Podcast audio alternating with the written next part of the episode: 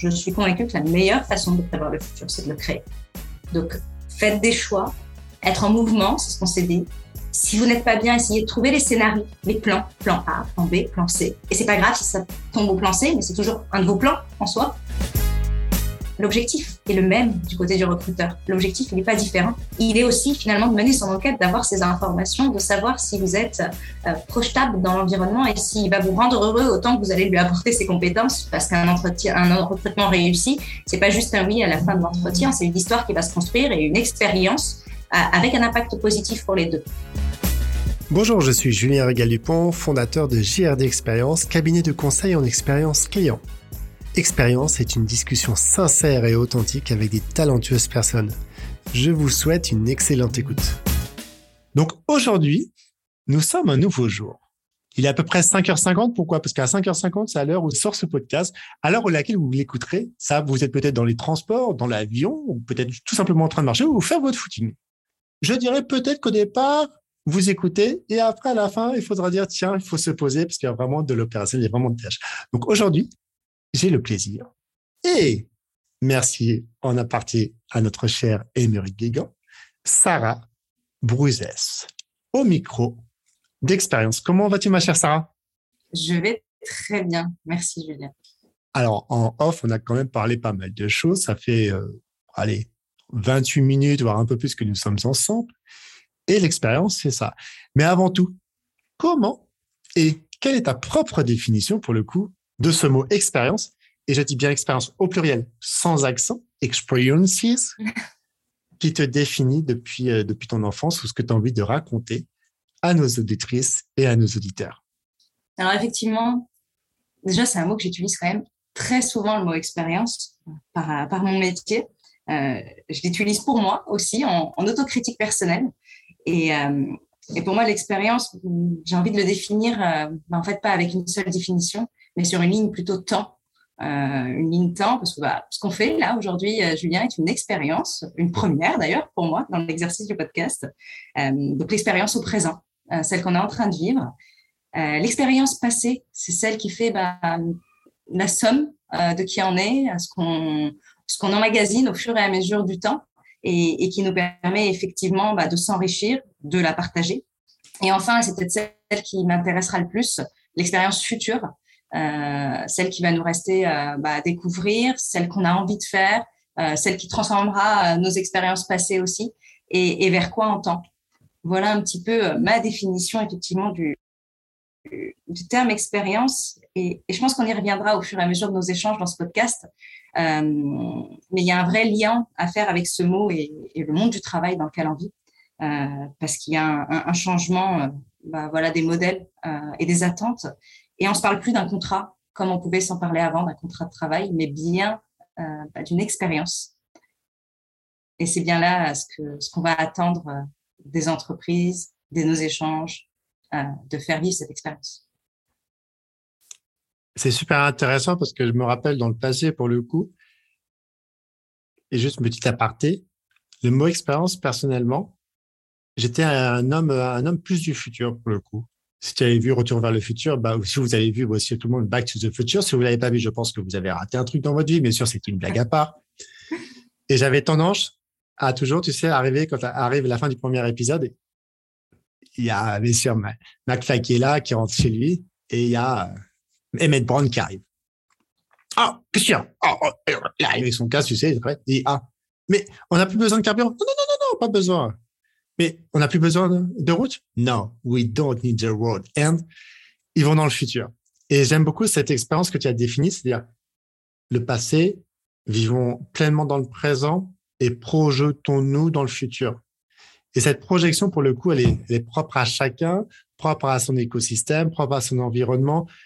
Tout ce qui gravite en termes de développement humain, humain, euh, tout ce que malheureusement on vit aujourd'hui de, de très impactant avec cette crise mondiale qui commence à se mettre en place, qui, à mon sens, dans le passé aussi, aurait pu pas revenir dans le passé, et puis cette, cette relation, cette relation envers euh, les entreprises, les actrices et les acteurs, et puis les fondatrices et les fondateurs, tout simplement, euh, de cette belle terre, et de cette projection. On soulèvera vraiment la question, je pense, c'est une question sur quelle est euh, notre envie, nos envies, toi, ton retour d'expérience dessus est très important, de l'ensemble de ces acteurs et actrices, entreprises ou même humains, humaines. Mm. Comment on va se développer des nouveaux outils, comment on met en place, tu parlais de ce contrat, ce fameux contrat de travail, mais pas que, bien sûr, c'est une thématique importante. Vous l'avez bien compris avant que notre chère Sarah se, se présente. On va parler de développement euh, personnel et humain. Ça, c'est vraiment quelque chose qui est très important. On revient en arrière parce qu'on a tous nos racines. Et on répondra à différentes questions pour le coup. Donc, restez jusqu'à la fin, mais vraiment imprégné jusqu'à la fin. Comment on met en place le mot contrat que tu as dit avec euh, ton entreprise, l'acteur que tu accompagnes, cette société juridique ou non juridique, parce qu'il y a aussi ça peut être des femmes et des hommes. Mais avant tout, chère madame, parce qu'il y a des personnes qui, vont t'écouter, qui te connaissent, mais les autres personnes qui ont la chance d'entendre cette discussion, est-ce que vous pourriez vous présenter, chère madame? Très bien, Julien. Euh, effectivement, c'est très drôle cette question, parce que spontanément, on a envie de répondre à cette question par euh, qu'est-ce qu'on fait dans la vie, euh, l'intitulé de poste. Et, et, pourtant, c'est assez limitant que de dire qui nous sommes par le biais de ce qu'on fait. Euh, donc, je vais faire peut-être une petite parenthèse plus personnelle et ensuite je reviendrai bien sûr sur ce que je fais dans la vie tout de même.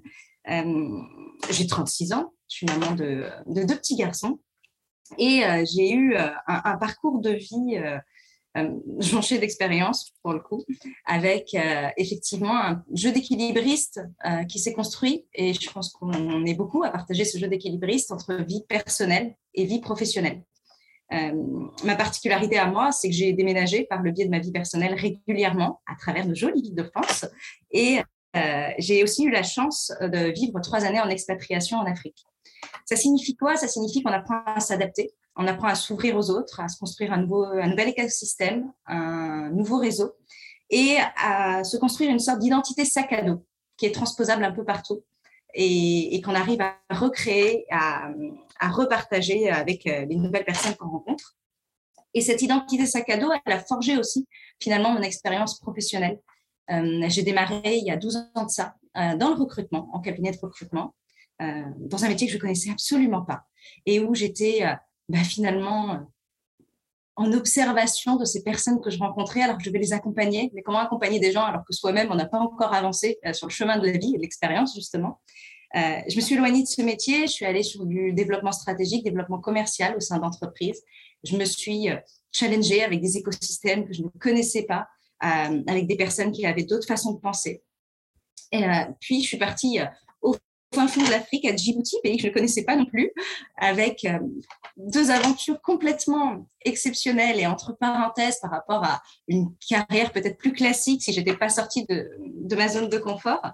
Et euh, j'ai eu la chance d'aller euh, finalement travailler en ONG internationale pour la lutte contre les violences faites aux femmes et en Afrique. Donc autant autant te dire que effectivement la femme, l'Afrique, les violences, tout ça fait que ça, ça impacte, hein, ça chamboule. Et euh, je suis revenue en France avec, euh, il y a trois ans avec une conviction, une conviction forte, c'est qu'on a carrément de la chance, qu'on a les moyens de nos ambitions. Et je suis revenue à ce métier, très heureuse d'y revenir avec finalement cette expérience accumulée, euh, à ce métier donc du coup du recrutement, du conseil RH, de cette performance que j'aime appeler performance humaine, performance du capital humain.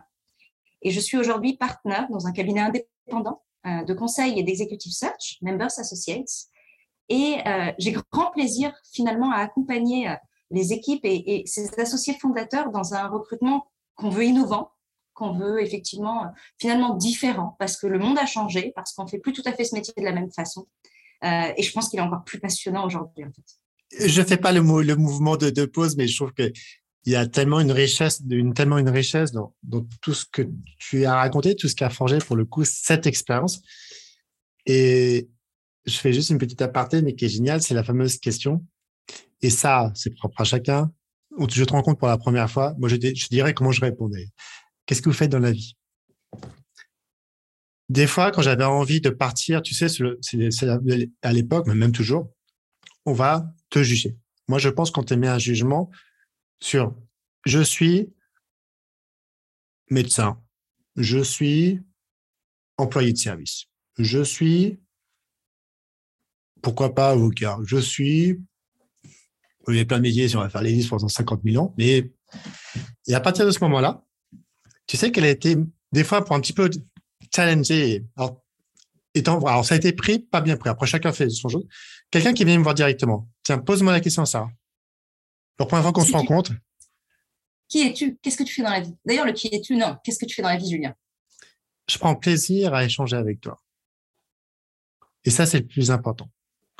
Et donc, soit step 1, la personne part automatiquement du groupe. Et dans le groupe, les personnes qui sont un petit peu comme toi, en n'étant jamais comme toi, restent parce que là, on commence à discuter. Et après, la deuxième partie, c'est, ils me mais j'ai pas compris. Il y a trop de bruit environnement. Je suis avec toi. Je, la vie, L-A, plus loin, V-I-E, V-I-E, c'est fait d'échanges, d'expériences que tu nous as dites et tout ce que tu as fait avec ce, ce capital, cette richesse, pour le coup, humain, c'est une des, des, bien sûr, des réponses possibles. Ou quand elle est en networking ou dans les autres entreprises, qu'est-ce que tu fais dans ma vie, dans ma vie? Oui, ben, je suis consultant dans une entreprise, une belle entreprise. J'ai, euh, j'ai de la chance d'avoir une Libanaise en face de moi, qui est mariée avec un Italien, deux, deux beaux enfants, de beaux bambini. Et euh, c'est ça, tout simplement. Mais euh, c'est vraiment super important, c'est vraiment la, la, thématique. On disait bien sûr, développement personnel et humain, pour le coup, c'est ce qui t'a forgé. Je, forgé, c'est le bon terme, c'est une forgeronne de la vie. Et euh, tes sources, quelles ont été vraiment, tu vois, pour le coup, tes sources, tes inspirations, personne qui pas bien sûr, fameuse rencontre. Ça peut être une rencontre, tu vois, un souvenir d'une rencontre marquante pour le coup.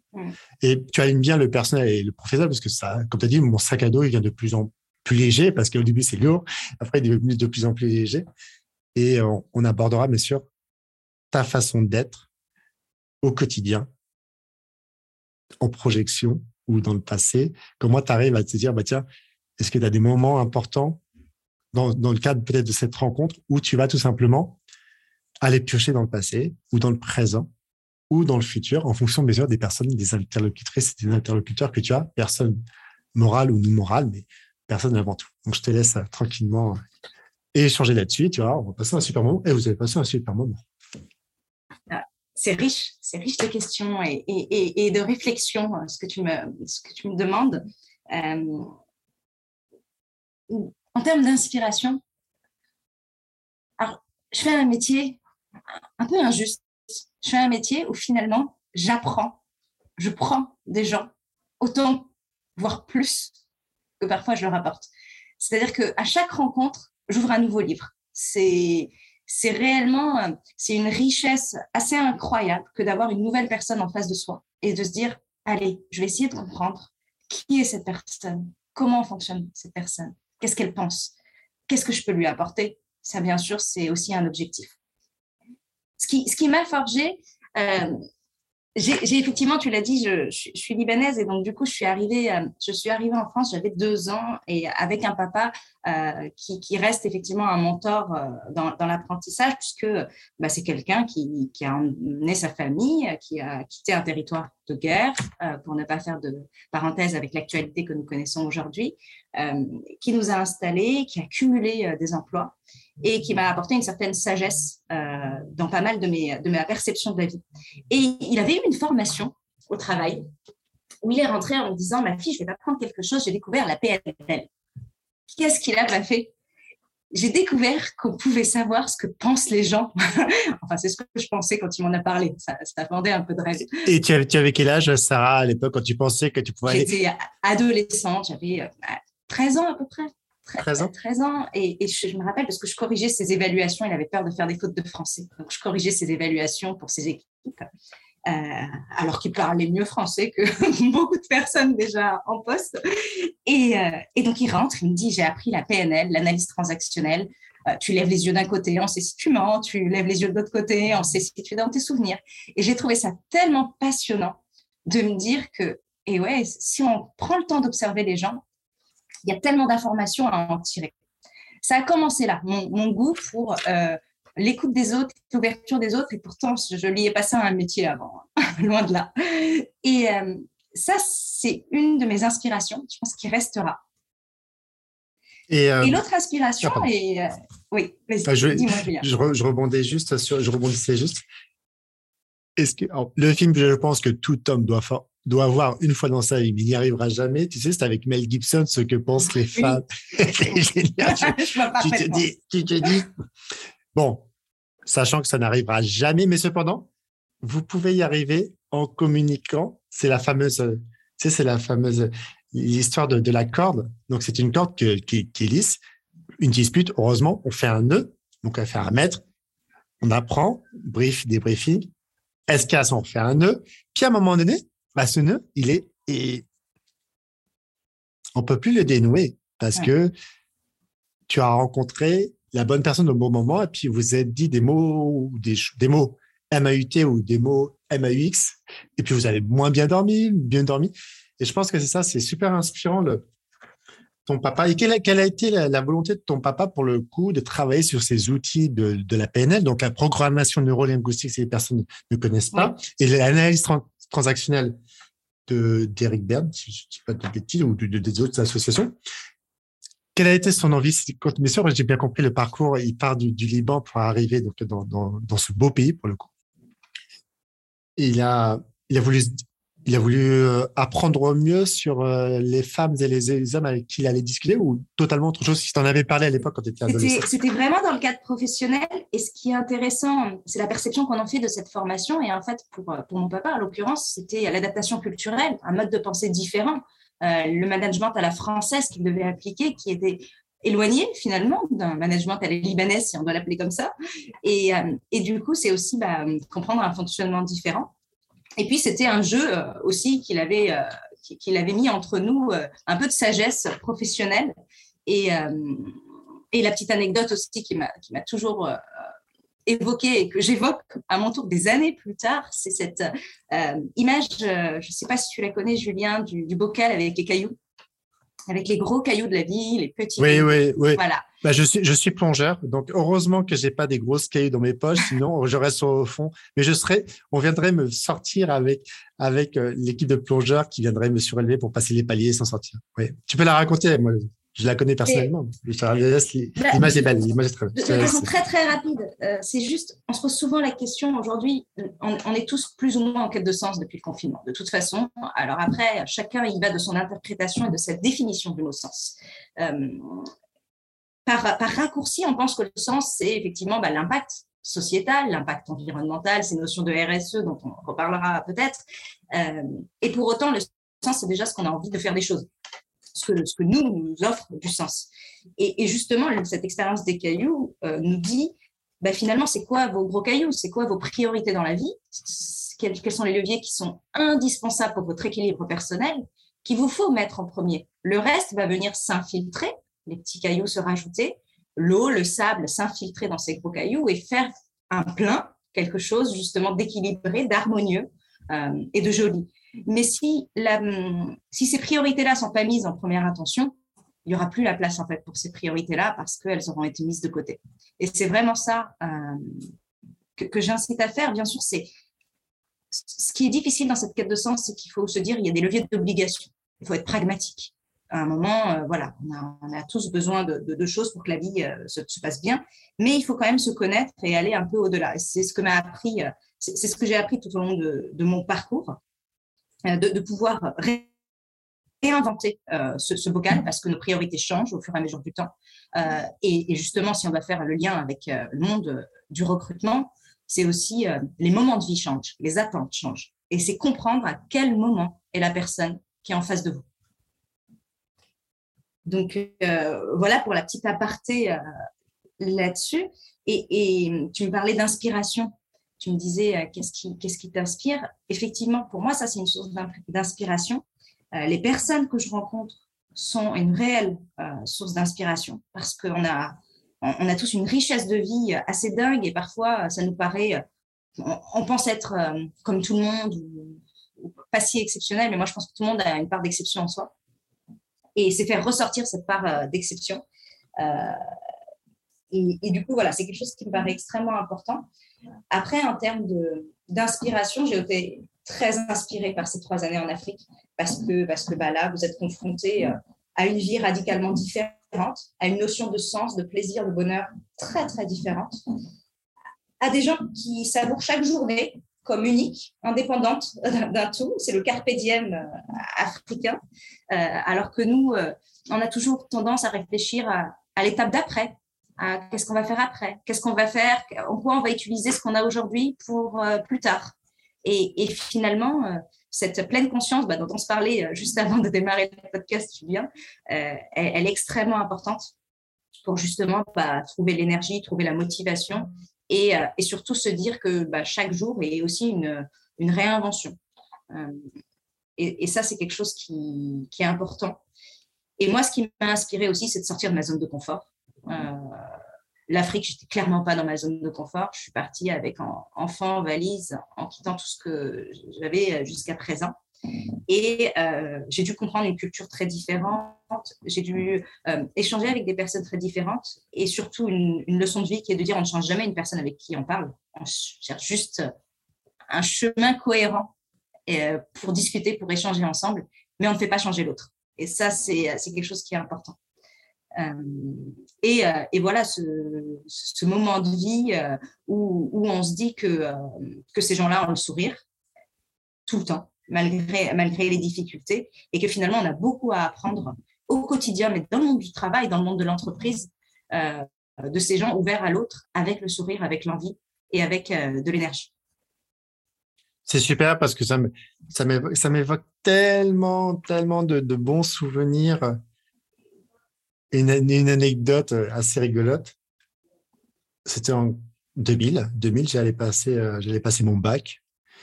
Et euh, je pars pour la première fois au Sénégal, pour le coup, pendant, je crois, une dizaine de jours.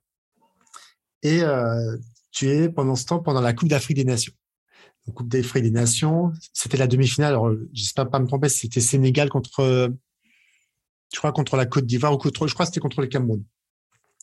Donc on m'invite, on m'invite, euh, un Français euh, propriétaire m'invite chez lui, parce que moi je dans, dans un petit village à Sali, pour le coup pas très loin de Sali, où le lac rose est superbe. Et, euh, et je vois les personnes que j'ai connues, mes amis, africains. Et là, on regarde le match. Donc pression, tu vois, chacun est prêt. Sénégal, Cameroun, c'est franchement le top du panier. C'est quatre meilleures nations à l'époque, il n'y avait pas mieux. Et premier but. Et là, il court, il court. Il court, il court dans le... Ah Moi, je cours avec lui. Je dis, mais tu vas où? Tu vas où? Il revient. Et là, 1-0. Donc 1-0, je ne sais plus à quel... Pour les footballeurs et footballeuses, je ne sais pas à quel moment la, la passe est arrivée.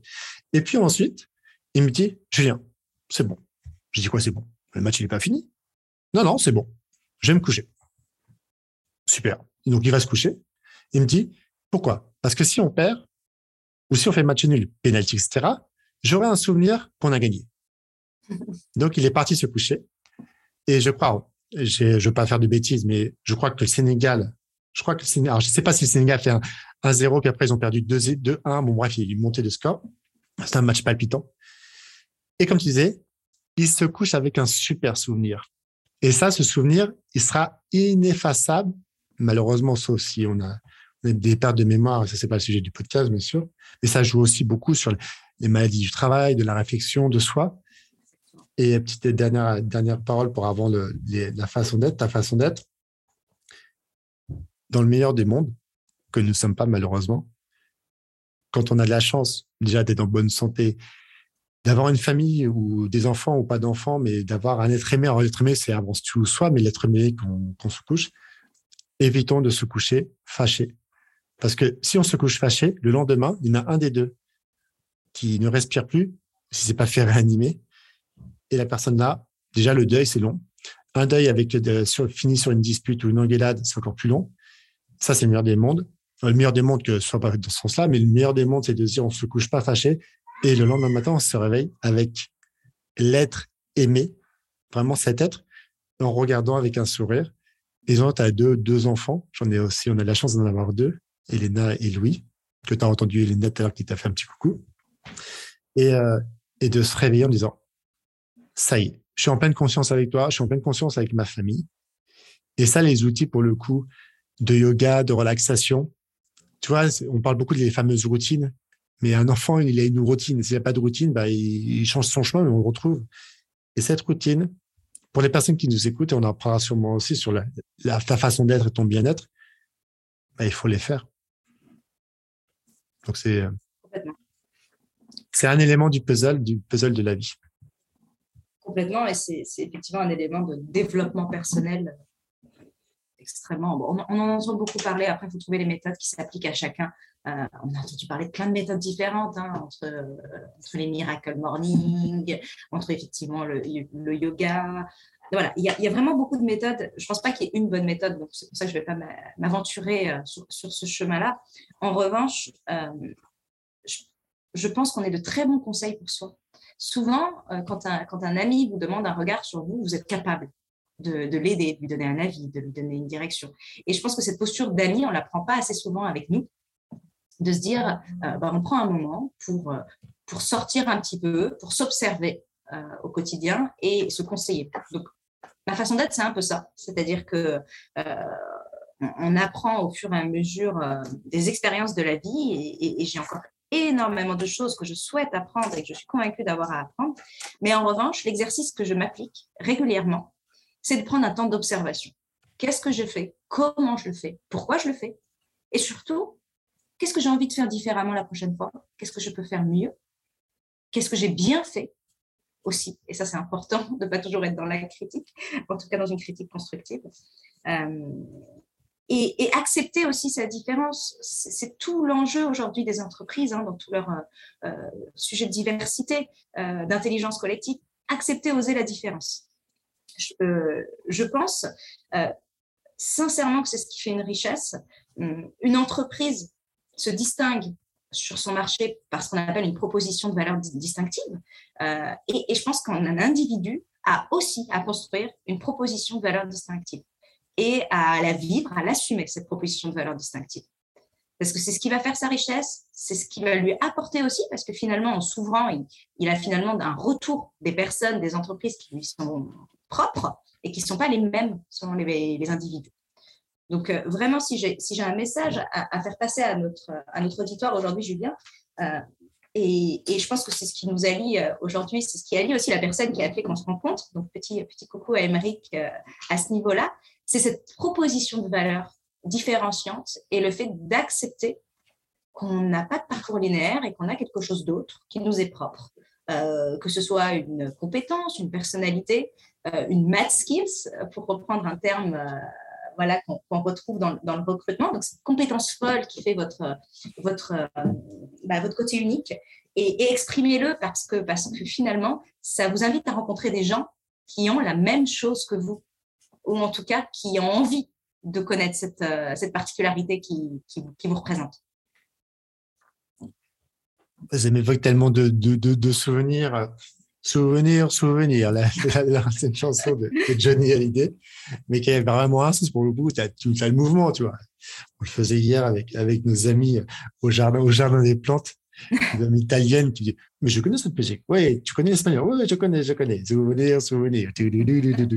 Mais euh, c'est super intéressant parce que c'est vraiment pour le coup du vrai développement de la richesse humaine individuelle en, mini-groupe ou en collectivité, et puis après encore beaucoup plus grand, c'est ces sujets pour le coup qu'on va aborder en troisième partie sur ta secret sauce, tes expériences pour monter avec cet associé que vous êtes aujourd'hui depuis cette, cette belle expérience qui t'a bercé depuis de nombreuses années, qui te berce aujourd'hui, et qui berce encore plus des entreprises pour le coup. Mais bercer, c'est vraiment un mot fort parce que un berceau, bah, ça fait des vagues, ça fait des creux.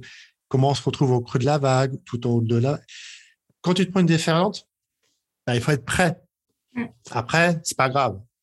On se prend une vague. Franchement, euh, on ira, on ira surfer ensemble euh, quand on se prend une belle vague, etc. On, tape le, le, le, sable, bah, ça fait, ça fait, bah, ça fait ça. Mais on s'en sort. Je suis plutôt kite, comme ça, il y a le bateau qui, qui assure euh, une certaine sécurité. oui, alors là, j'ai fait un moment du kite. Ah, tu sais, tu fais la, la comment ça s'appelle là la, le cerf-volant là sur une petite île, etc. C'était dans le sud de la France.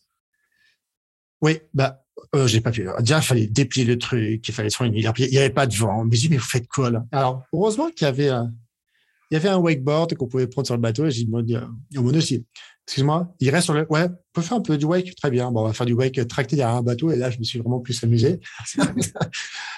bon, voilà, la zone de, confort, un comfortable zone que, que tu as, tu as évoqué justement. Et surtout cette capacité. Et je pense qu'il y a un message et c'est porteur de sens cette capacité de la folie, la folie humaine, modérée, pas modérée, sur énormément de travaux euh, de Carl Jung euh, qui ont vraiment exprimé comment l'être humain euh, part. Et c'est un questionnaire, c'est pas un test, du MBTI, mais au travers de toutes ces expériences, de tous ces tests qui ont été lancés, pour dire tout simplement, bah, je suis face à Sarah.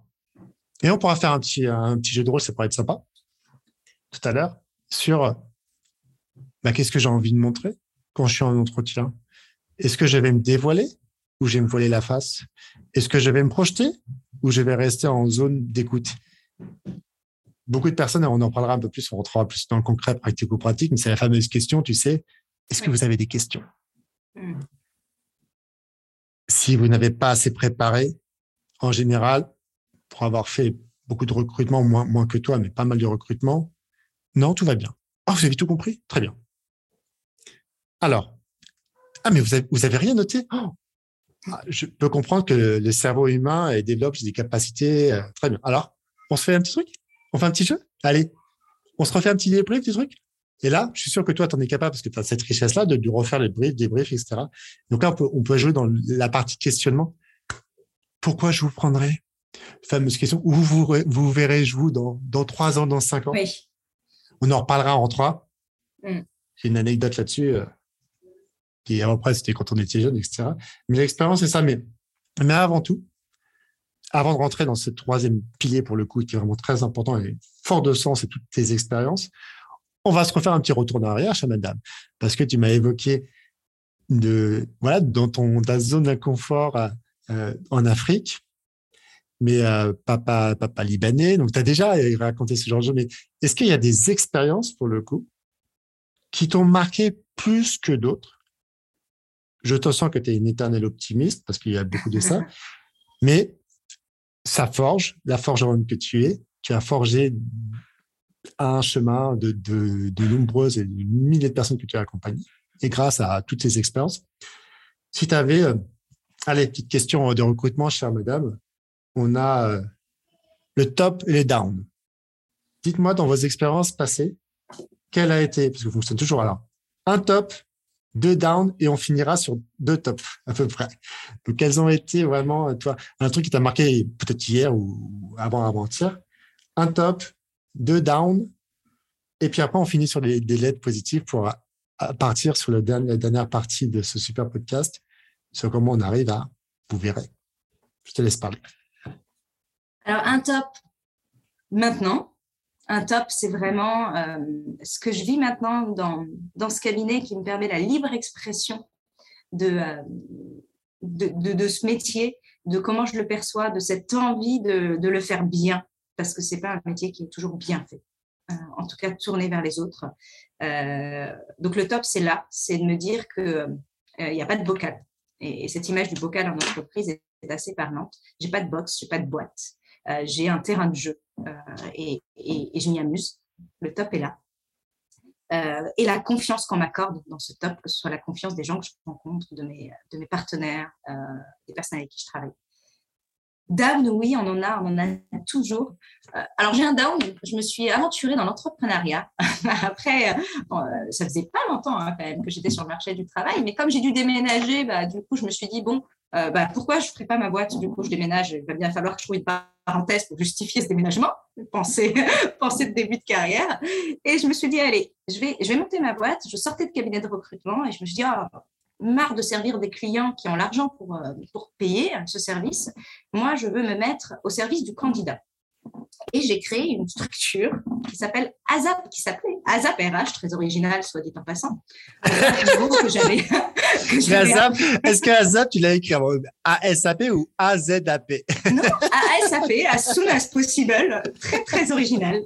Euh, marque déposée, j'aurais dû. ah oui, elle a dû, elle a dû être sûrement prise. Tu n'as pas déposé à l'NPI, dans les catégories, c'est catégorie et je suis partie du principe où je me suis dit, les gens n'ont pas le temps de chercher un travail, parce qu'ils en ont déjà un.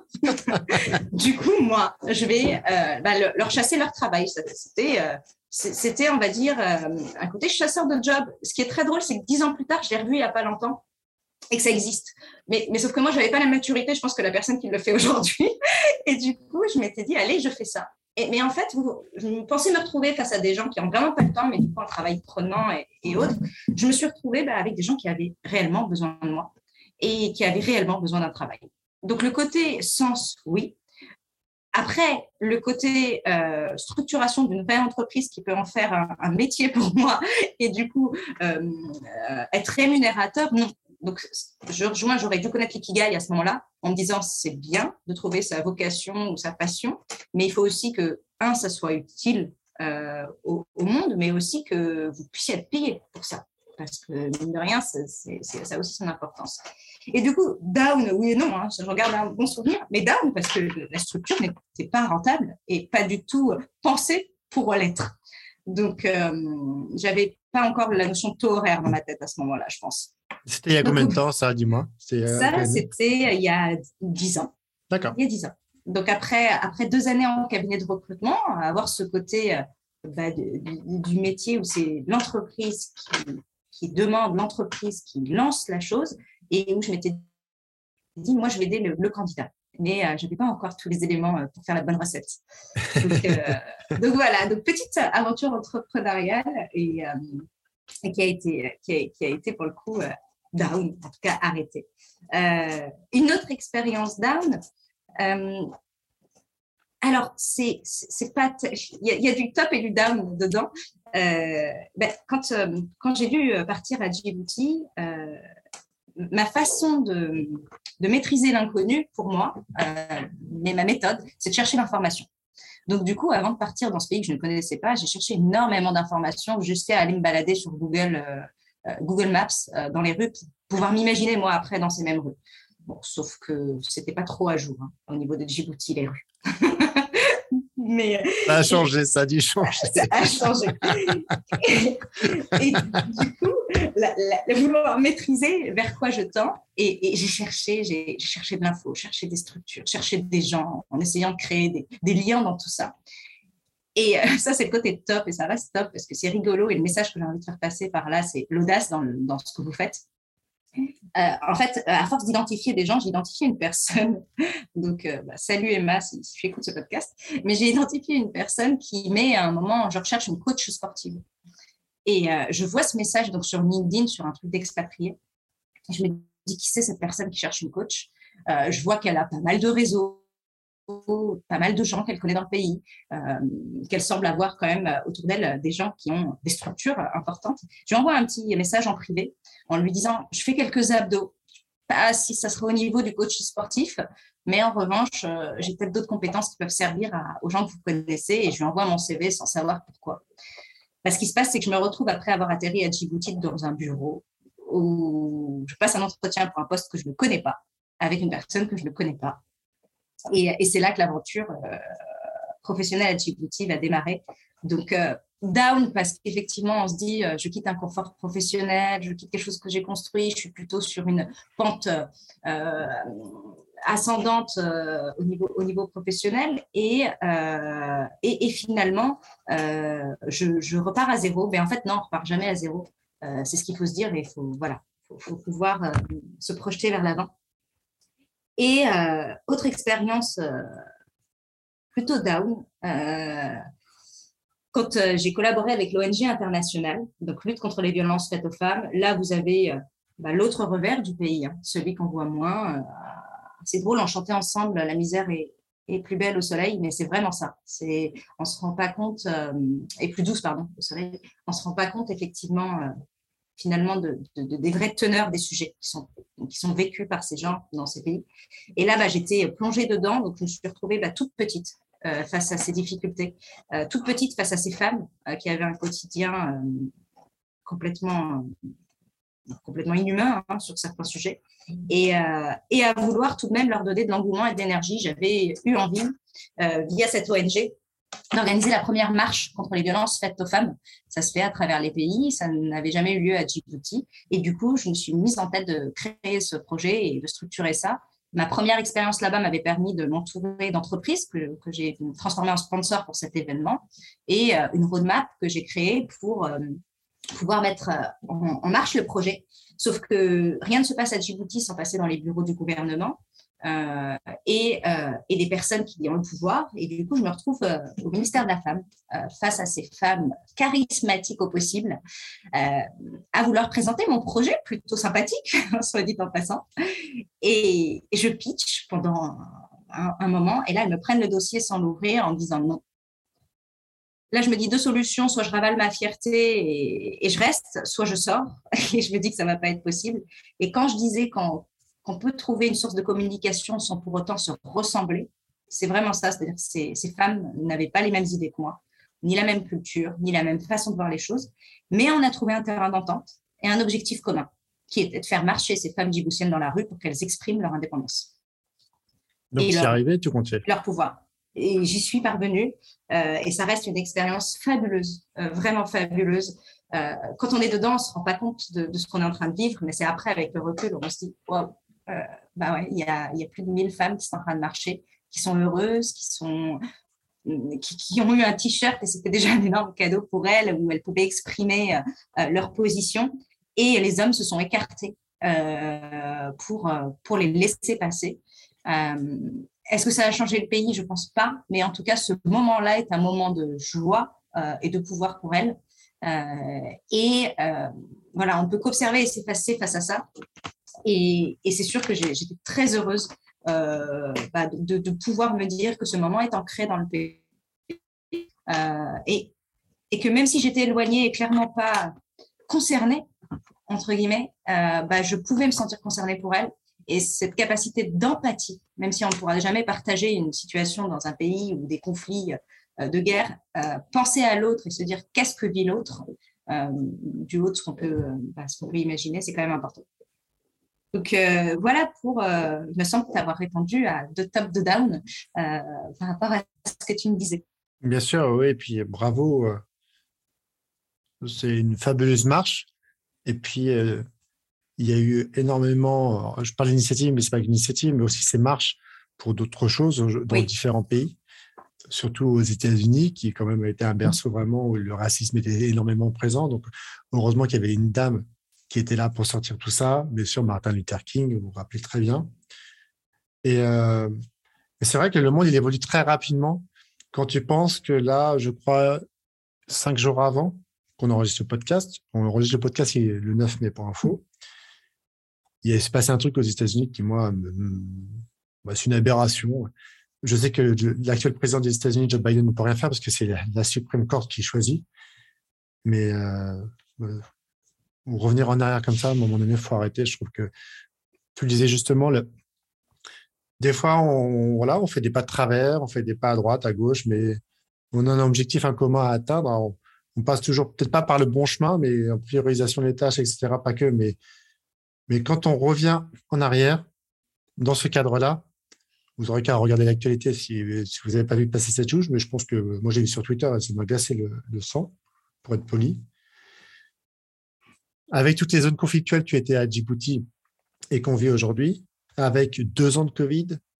Alors, la Covid, euh, chacun a son, son, point de vue, mais ça, c'est pas, pas le sujet du, podcast, mais il y a eu beaucoup de transformations humaines, mm.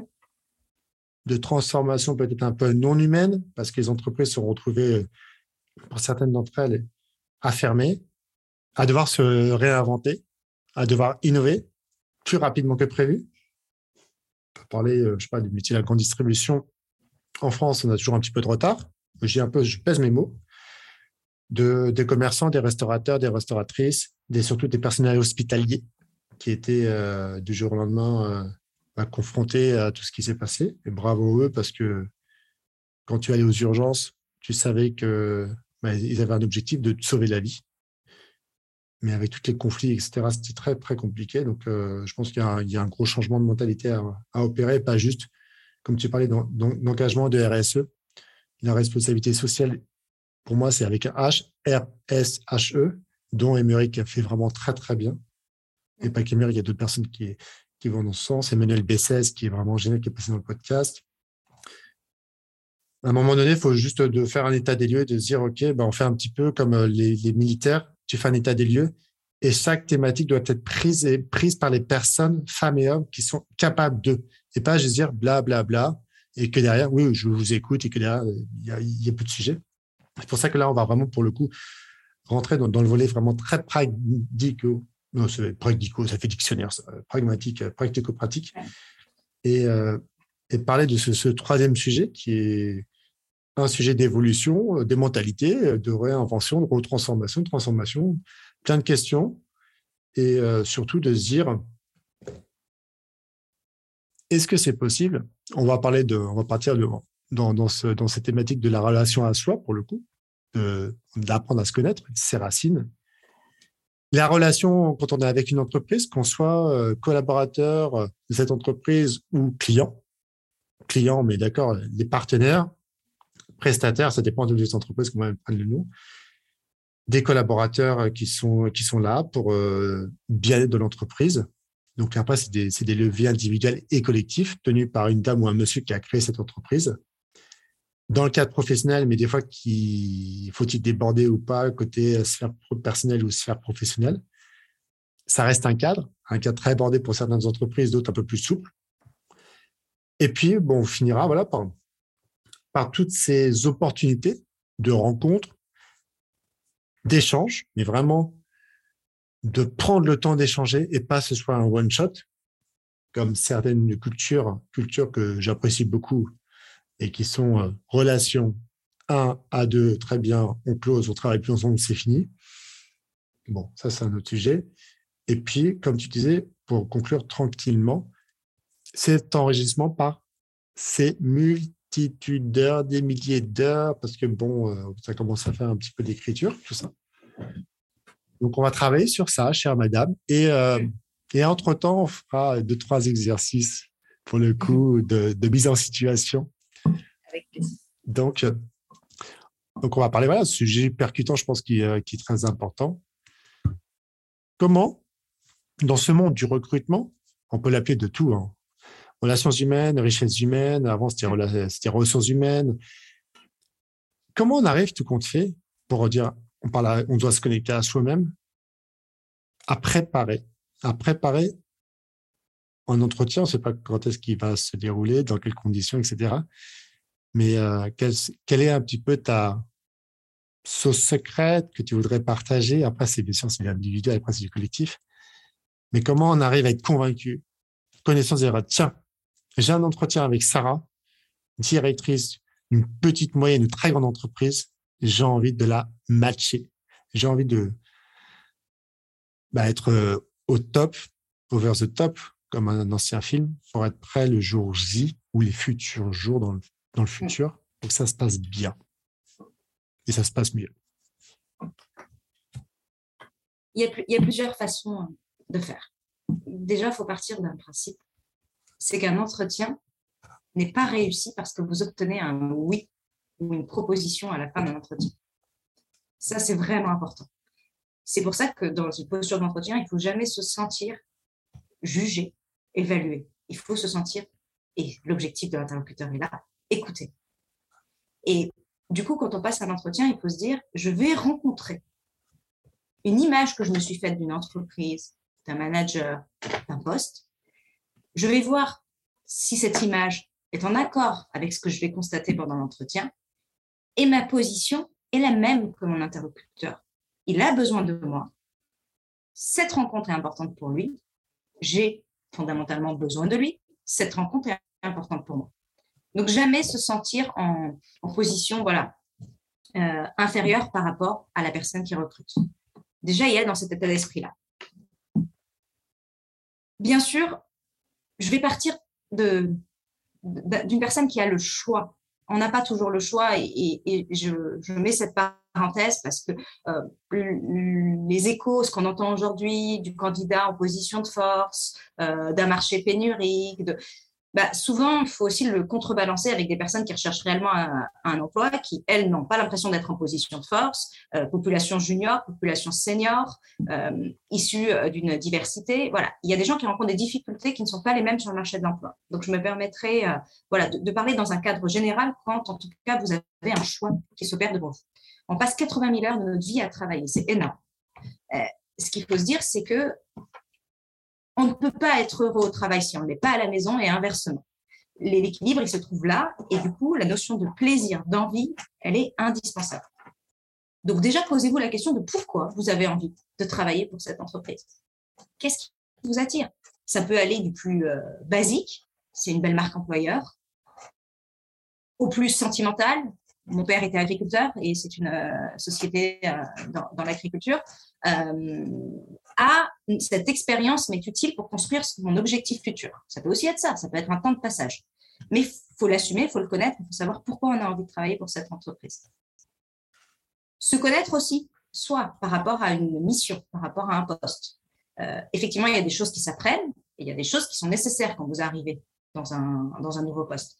Donc, qu'est-ce que vous apportez? Quelles sont vos compétences? Les connaître de façon précise, le niveau d'expertise que vous avez atteint et le chemin qui vous reste à parcourir souvent, euh, il y a effectivement euh, euh, l'effet du Dunning-Kruger qui dit qu'on a que, que, souvent ce sont les gens les, les moins compétents qui, qui, se voient les plus compétents et inversement. Et en fait, ce que ça sous-entend, quelqu'un d'intelligent va savoir le chemin qui lui reste à parcourir pour être vraiment bon dans ce qu'il fait. Et je vous invite à l'exprimer ça, c'est-à-dire qu'on n'a pas, personne n'a toute la compétence sur un poste. Sinon, voilà, sinon ce serait, euh, ce serait trop facile. Il y a toujours quelque chose à apprendre, que soit outils, environnement ou autre. Donc, essayez d'exprimer ça. Euh, de voir aussi quels sont les liens avec, avec la structure, c'est-à-dire qu'est-ce que, quelles sont les valeurs véhiculées par cette structure que vous avez pu trouver qui correspondent aux vôtres. Euh, véhiculer, donc maintenant, euh, tu disais, Julien, on a toujours des questions. Le but de l'entretien, c'est aussi de savoir si les valeurs véhiculées sont ancrées et, euh, et du coup exprimer à l'intérieur de l'entreprise. Et, euh, et, être vraiment curieux euh, de la structure de l'interlocuteur. N'hésitez pas justement à poser vos questions, à vous dire, OK, euh, de ce que je comprends, à reformuler ce que dit votre interlocuteur et à pousser l'échange. Donc ça, c'est vraiment quelque chose d'important. Euh, vous rejoignez une entreprise, vous rejoignez des gens. Donc, il faut connaître aussi les personnes avec qui vous allez travailler, être curieux de leur euh, parcours. Donc, ça, c'est un peu, on a la chance d'avoir euh, pas mal d'accès à l'information. Donc, on peut savoir qui travaille où, quelles sont les équipes, quels sont les parcours des gens. Et c'est une source d'information, ça. Pourquoi les gens ont choisi cette entreprise? Pourquoi quelqu'un qui est passé dans tel, tel ou tel parcours, telle entreprise, a choisi de rejoindre cette entreprise? Ça, tout ça, c'est des indices. Des indices que vous allez euh, accumuler dans vos petites feuilles d'enquête pour vous dire, OK, est-ce que je suis au bon endroit? Donc, euh, ce travail préparatoire est extrêmement important. Et ensuite, connaître vos leviers propres de motivation. Et là, je fais le lien avec le moment de vie professionnel. Il y a des choses qu'on accepte ou qu'on n'accepte pas selon le moment de vie qu'on est, que ce soit euh, la famille, que ce soit le niveau d'expérience qu'on a, ou, les attentes, ou les expériences passées. Donc, connaître votre moment de vie professionnel et savoir l'exprimer. Ce que vous êtes prêt à donner? Et ce que vous n'êtes pas prêt à, à donner? Et euh, et, vous livrez avec transparence à votre interlocuteur parce qu'il sera aussi, a priori, bon juge euh, du fait de vous projeter dans l'environnement de travail dans lequel lui évolue. Sauf que si vous ne donnez pas l'information, il ne l'aura pas. Donc ça, il faut donner l'information. Ça, c'est la partie, effectivement, bah, candidat, si je puis dire, en tout cas la personne qui, postule. Mais l'exercice est le, foncièrement le même. Hein. L'objectif est le même du côté du recruteur. L'objectif, il n'est pas différent. Euh, il est aussi finalement de mener son enquête, d'avoir ces informations, de savoir si vous êtes euh, projetable dans l'environnement et s'il va vous rendre heureux autant que vous allez lui apporter ses compétences, parce qu'un entretien, un recrutement réussi, c'est pas juste un oui à la fin de l'entretien, c'est une histoire qui va se construire et une expérience euh, avec un impact positif pour les deux, quelle que soit la durée de cette expérience. Euh, du coup, du côté entretien, euh, j'aime beaucoup faire le lien avec les accords Toltec.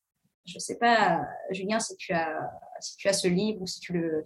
Je l'ai lu et euh, fini, enfin, depuis le temps que je devais l'acheter. Je l'ai fini il y a deux mois. Mais je connaissais, les accords Toltec, je les avais vus dans de nombreuses, nombreuses vidéos, mais j'ai vraiment enfin lu ce livre. Donc oui, on mettra dans les notes du podcast. Et euh... Je pense, je pense qu'il c'est un petit livre de chevet, à réouvrir en fait. Bien sûr. Euh, on le lit une fois vite fait, mais, mais après, il faut se remettre les choses en tête.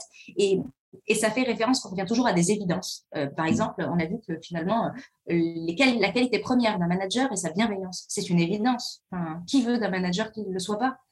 Et, et, pourtant, on est obligé de leur dire. Et eh ben, les accords Toltec, pour moi, c'est un peu ça. C'est 5, 4, 5, 5 évidences en l'occurrence, euh, mais qu'on est obligé de se rappeler pour euh, pouvoir euh, avoir un échange de qualité. Et dans l'entretien, je vais juste les répéter pour notre auditoire assez, assez rapidement. Vous avez que vos paroles sont impeccables. Quoi qu'il arrive, n'en faites pas une affaire personnelle. Et là, ça fait référence à quoi? Ça fait référence aux biais, aux biais qu'on peut avoir cognitifs en entretien qui sont réels. Ah, mais il est passé par la même école que moi, ah, il fait du kite comme moi, euh, notre est italienne, ça peut être n'importe quoi, mais il y a un lien qui se crée alors qu'il ne s'est rien passé encore. Et à contrario, il y a un lien qui ne se crée pas alors qu'il ne s'est rien passé encore. Donc, quoi qu'il arrive, n'en faites pas une affaire personnelle. Euh, cette personne n'est pas vous, n'a pas pour vocation à l'être. Ne faites pas de suppositions. On se dit, ah, s'il a fait ce choix, c'est qu'il cherchait ça. Et, et on ne pose pas la question. Mais non, posez les questions. Posez la question, la personne vous trouvera la bonne réponse. Mais euh, ne faites pas de suppositions. Ne faites pas de raccourcis en vous disant que ces choix justifient tel ou tel, euh, et, d'un côté comme de l'autre, hein, candidat comme recruteur. La fin justifie les moyens. Et, exactement, comprendre, comprendre les choix de la personne. On a chacun de nos interprétations. Euh, faites toujours de votre mieux. Faites en sorte que ce moment il soit unique. On est tous humains, on a tous des moments de fatigue, des moments où on sera pas bon. Et eh ben c'est pas grave, faites de votre mieux. Et, vous êtes pas bon, bah dites-le. Ça fait du bien aussi parfois de le dire qu'on n'a pas été bon à un exercice. Et le cinquième qui n'est pas des moindres et qu'on entend moins souvent, mais qui pour le coup pour le recrutement est clairement là, c'est soyez sceptique, mais apprenez à écouter. Et un entretien, c'est ça, c'est écouter, c'est sortir des schémas, c'est créer le lien, l'empathie pour comprendre la personne. Candidat, c'est pas un métier. Il y a des gens qui sont très bons, mais qui ne savent pas faire un entretien. Et c'est pas grave. Parce que normalement, une fois que vous les avez recrutés, ils n'auront plus trop besoin de faire des entretiens si tout va bien. Donc le but, c'est de savoir s'ils peuvent occuper le poste. Et, et pareil pour vous, candidat, vous n'êtes pas en train de dire que vous êtes bon dans l'exercice d'un entretien, vous êtes en train de dire que vous êtes bon pour le poste. Qu'est-ce que c'est le poste sur lequel vous allez vous projeter? Et c'est pas grave si vous ne répondez pas au code si tant est qu'il y a encore des codes, euh, au code de l'entretien. Donc, euh, voilà spontanément les, points clés pour moi d'un entretien réussi. Il n'y a pas de sauce magique. La sauce, c'est vous qui la créez. Euh, et, surtout, essayez pas d'obtenir un oui si ça vaut pas le coup. Si vous êtes face à un interlocuteur avec qui vous n'avez pas envie de travailler, qu'est-ce que ça va vous apporter de convaincre cet interlocuteur? Vous n'avez pas envie, vous n'allez pas plus loin c'est à un moment, on vous allez normalement vous voir tous les jours. Il faut avoir envie de se voir tous les jours, c'est pas rien. Même en télétravail, même en visio. Donc du coup, voilà, euh, essayez de vous projeter dans, des environnements où vous vous sentez euh, pouvoir y apporter prendre quelque chose. Ça me rappelle mais tellement, tellement, tellement de choses, de, de souvenirs de, de recrutement ratés ou de recrutements qui sont restés au sein de cette entreprise. J'ai deux anecdotes. Il y en a une, c'était euh, chez Wonderbox. Wonderbox, euh, leader, leader, leader des, des coffrets cadeaux. Mm. Moi, j'ai eu la chance de participer pour le coup. Euh, la boîte, elle existait depuis deux ans et demi. Donc, avec Jacques-Christophe Blouzard, Bertie Burel et, maintenant un grand monsieur que je citerai dans quelques instants. Donc, on, en tant que stagiaire, pour le coup, en Master 2 euh, d'école de commerce, j'ai créé le service ressources humaines. C'était génial, tu vois. Tu fais un Master 2 en business school, tu as Human Resources, donc du lundi, du lundi au jeudi, tu étais avec chez Wonderbox, du vendredi au samedi, tu étais en séminaire, en séminaire avec l'école. Et tu crées, tu participes. Premier entretien avec euh, James, puisqu'on l'appelle James. Alors James, pour le coup, si vous le connaissez pas, il a quand même importé le last minute euh, en France. Il est parti en, dans, dans, les étages à l'époque à London, des deux co-founders de Last Minute. Il a dit, je prends le, truc, je le fais en France. Il dit, OK. Son épouse avait fait, euh, donc Bertie, géniale euh, gérante, top.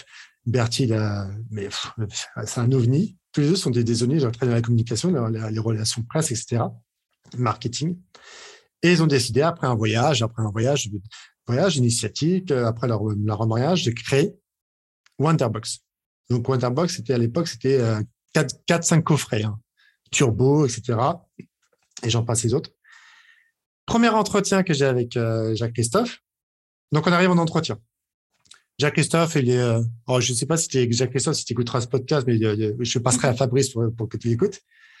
Il devait être deuxième dan de karaté, je crois, de mémoire. Et je rencontre en entretien. Le café. Il m'offre un café, gentiment. Donc, on était, on, on était dans des locaux euh, d'IT, on sous-louait euh, la partie IT d'une grosse boîte, ma grosse boîte en, termes de superficie. Et Jacques-Christophe m'offre un café. Le café, il était sucré, parce que Jacques-Christophe buvait exprès. Et là, je vois, je, suis désolé, euh, Jacques-Christophe, je peux pas boire le café. Il me dit pas de souci. Il le prend, il finit. Durant l'entretien, il me dit, Julien, c'est simple. Moi, j'ai une roadmap pour toi si, euh, tu vois, dans, ça durait huit mois le stage, moi j'ai fait huit mois de stage. Si tu es OK, je te recrute, tu seras RH, RH France. Direct, tu parlais d'authenticité. J'ai dit non, Jacques-Christophe, je te dis, bon, je fais la communication aussi pour eux. Je faisais un part-time RH et communicant, en relation, euh, pour le coup, relation interne et puis avec euh, les prestataires sur les partenaires, etc. Et donc, avec Jacques-Christophe, je lui ai dit ça, j'ai dit non, je pars en Allemagne. Ah, super, tu pars en Allemagne? Oui, oui, bah oui, bah à la fin, je suis avec une Allemande. Euh, j'ai voilà, à partir de la, quand je suis diplômé en juin, tu vois, euh, l'année d'après, j'y suis pendant neuf mois. Il me dit OK, super. Jacques-Christophe a déjà cerné le personnage, tu vois, vraiment authentique, naturel. Pour le coup, moi, j'avais zéro frein. Après, il me dit, bah, tu sais, second step, tu vas rencontrer, euh, on a recruté quelqu'un qui s'occupait des ressources humaines et de la direction administrative et financière, parce qu'on on mettait tout ça en place pour le coup. Et donc, bah, je rencontre ce monsieur, très bien, l'entretien se passe bien. Mais super, Julien, je vais t'épauler, je vais vous épauler. On se, ouais, on, se tutoyait tous deux. Je sais plus comment, bref. Et donc, c'est à ça, voilà. Donc, après, mouvement, euh, une entreprise qui grandit avec des fortes personnalités. Donc, euh, tu structures le service commercial, tu structures euh, l'IT pour le coup, tu structures le projet de cette entreprise, tu structures le commercial que Jacques Christophe faisait avec ses équipes, directeur commercial, responsable commercial. Et à un moment donné, bah, la personne des, RH et, financière est partie. Et on a recruté Fabrice Lepine. Fabrice, que j'apprécie toujours, c'est un ovni. Déjà, il mesurait, moi je mesure 1,78, Fabrice Lepine, il mesure un mètre, euh, je Fabrice, je ne me trompe pas, au moins 1,95. Il arrive le jour J, avec, il était dans une autre entreprise à l'époque, il arrive avec son ordinateur, il me dit, Julien, c'est mon contrat. Je sais que tu as mis en place ces contrats de travail dans cette entreprise, tu regardes mon contrat de travail. Je regarde, j'ai fait rire, je dis, euh, quand même, aurais pu demander plus. et donc ça, tu vois, c'était entre 2,6 2,6 et 2,7. Et aujourd'hui, Fabrice Lepine est toujours, bien sûr, dans, dans, cette belle entreprise structuration. Ils ont énormément développé. Je crois, je ne sais plus combien vous êtes, Fabrice, peut-être 250 collaborateurs ou autres, mm. présents dans le monde entier de plus en plus. Et le fondement, c'était ça. L'écoute et l'authenticité et la naturalité des propos. Pendant huit mois, on a fait, on a fait tout on a fait tout pour euh, structurer cette entreprise au niveau de la communication qui était déjà bien en place. Le commercial, on venait de signer Monoprix, donc des, des gros majors pour le coup, et d'autres bien sûr. On structurait, je structurais et créais la ressource humaine. Moi, je me suis retrouvé trois mois tout seul, mais ils m'ont fait confiance tous les deux. Bertil et Jacques-Christophe, et après Fabrice. Et quand je suis parti, Fabrice me dit, dernier jour, qu'est-ce que tu veux? Je dis quand même, j'ai bien travaillé, un petit gratification. pas de souci, tu auras un double de gratification. Alors, je sais pas quelle époque, je crois que j'étais à 1200, 1300 euros. Et il m'avait donné le double pour tout simplement me dire merci, Julien. Et cette relation, elle était forte, elle était impactante. Et bon, après, bon, toutes les, histoires sont d'autres, mais celle-ci, tu parlais vraiment de ces messages-là. C'est retourner, oui, vraiment à l'essence, écouter les collaborateurs. Mais ça, en fait, ce qui, est très, très difficile, hein, euh, vraiment difficile et encore plus difficile plus l'entreprise a une histoire derrière à porter, plus c'est difficile, c'est de faire une sorte d'arrêt sur image. C'est pour ça qu'il faut recruter des gens qui, peuvent faire un arrêt sur image interne, en fait, presque. Euh, mais faire une sorte d'arrêt sur image, comprendre comment fonctionnent les gens entre qui sont les gens de l'entreprise, et, savoir comment ça fonctionne. Et effectivement, c'est ce qui est indispensable pour créer les valeurs. Parce que finalement, se proclamer des valeurs pour une entreprise, on, a tous envie de porter des valeurs. Hein. On ne va, pas dire l'inverse.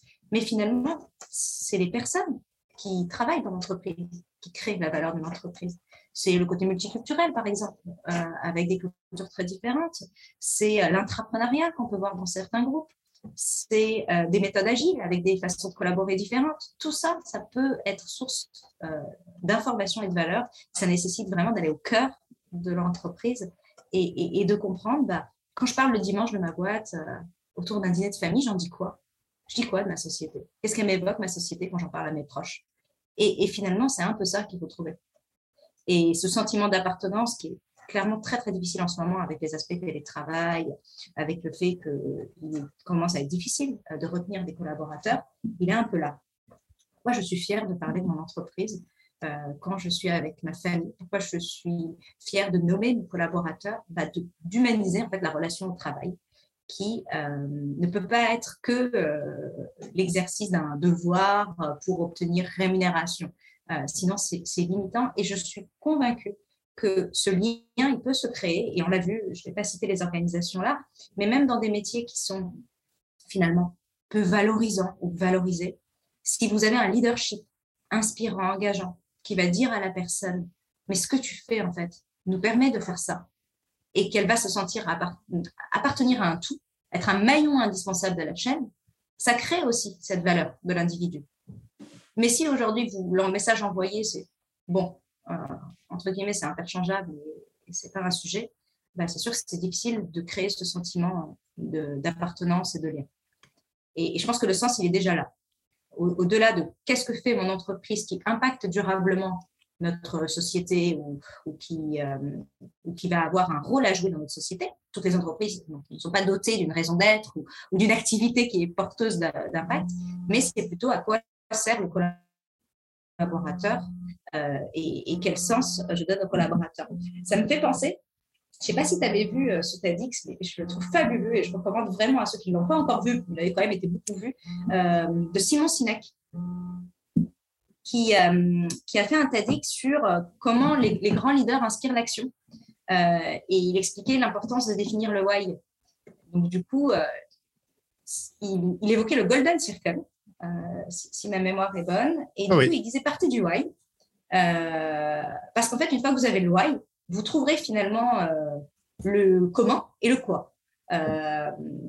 Et, et, finalement, c'est le why, mais je pense que dans l'expérience client que toi tu portes, Julien, tu, retrouves ça. C'est le, pourquoi et le pourquoi individuel comme le pourquoi de l'entreprise. Pourquoi on fait les choses. Donc, euh, je, vous invite vraiment à le regarder et, je pense que ça permet aussi d'exprimer finalement son objectif un peu différemment. et on se disait, on n'est pas défini par ce qu'on fait dans la vie, mais par qui on est. Bah, c'est un peu ça aussi. C'est n'est pas qu'est-ce qu'on fait, c'est pourquoi on fait les choses. Mais je te rejoins et oui, il est super inspirant. Et surtout, il y a un exercice qui est génial à faire que j'ai fait il y a ça commence à faire hein, le passé. Hein. Moi, je me rebascule pas dans le passé, mais c'est les racines, comme on disait. Je crois il y a deux mois et demi, ouais. Ouais, deux mois et demi avec, avec Stéphane.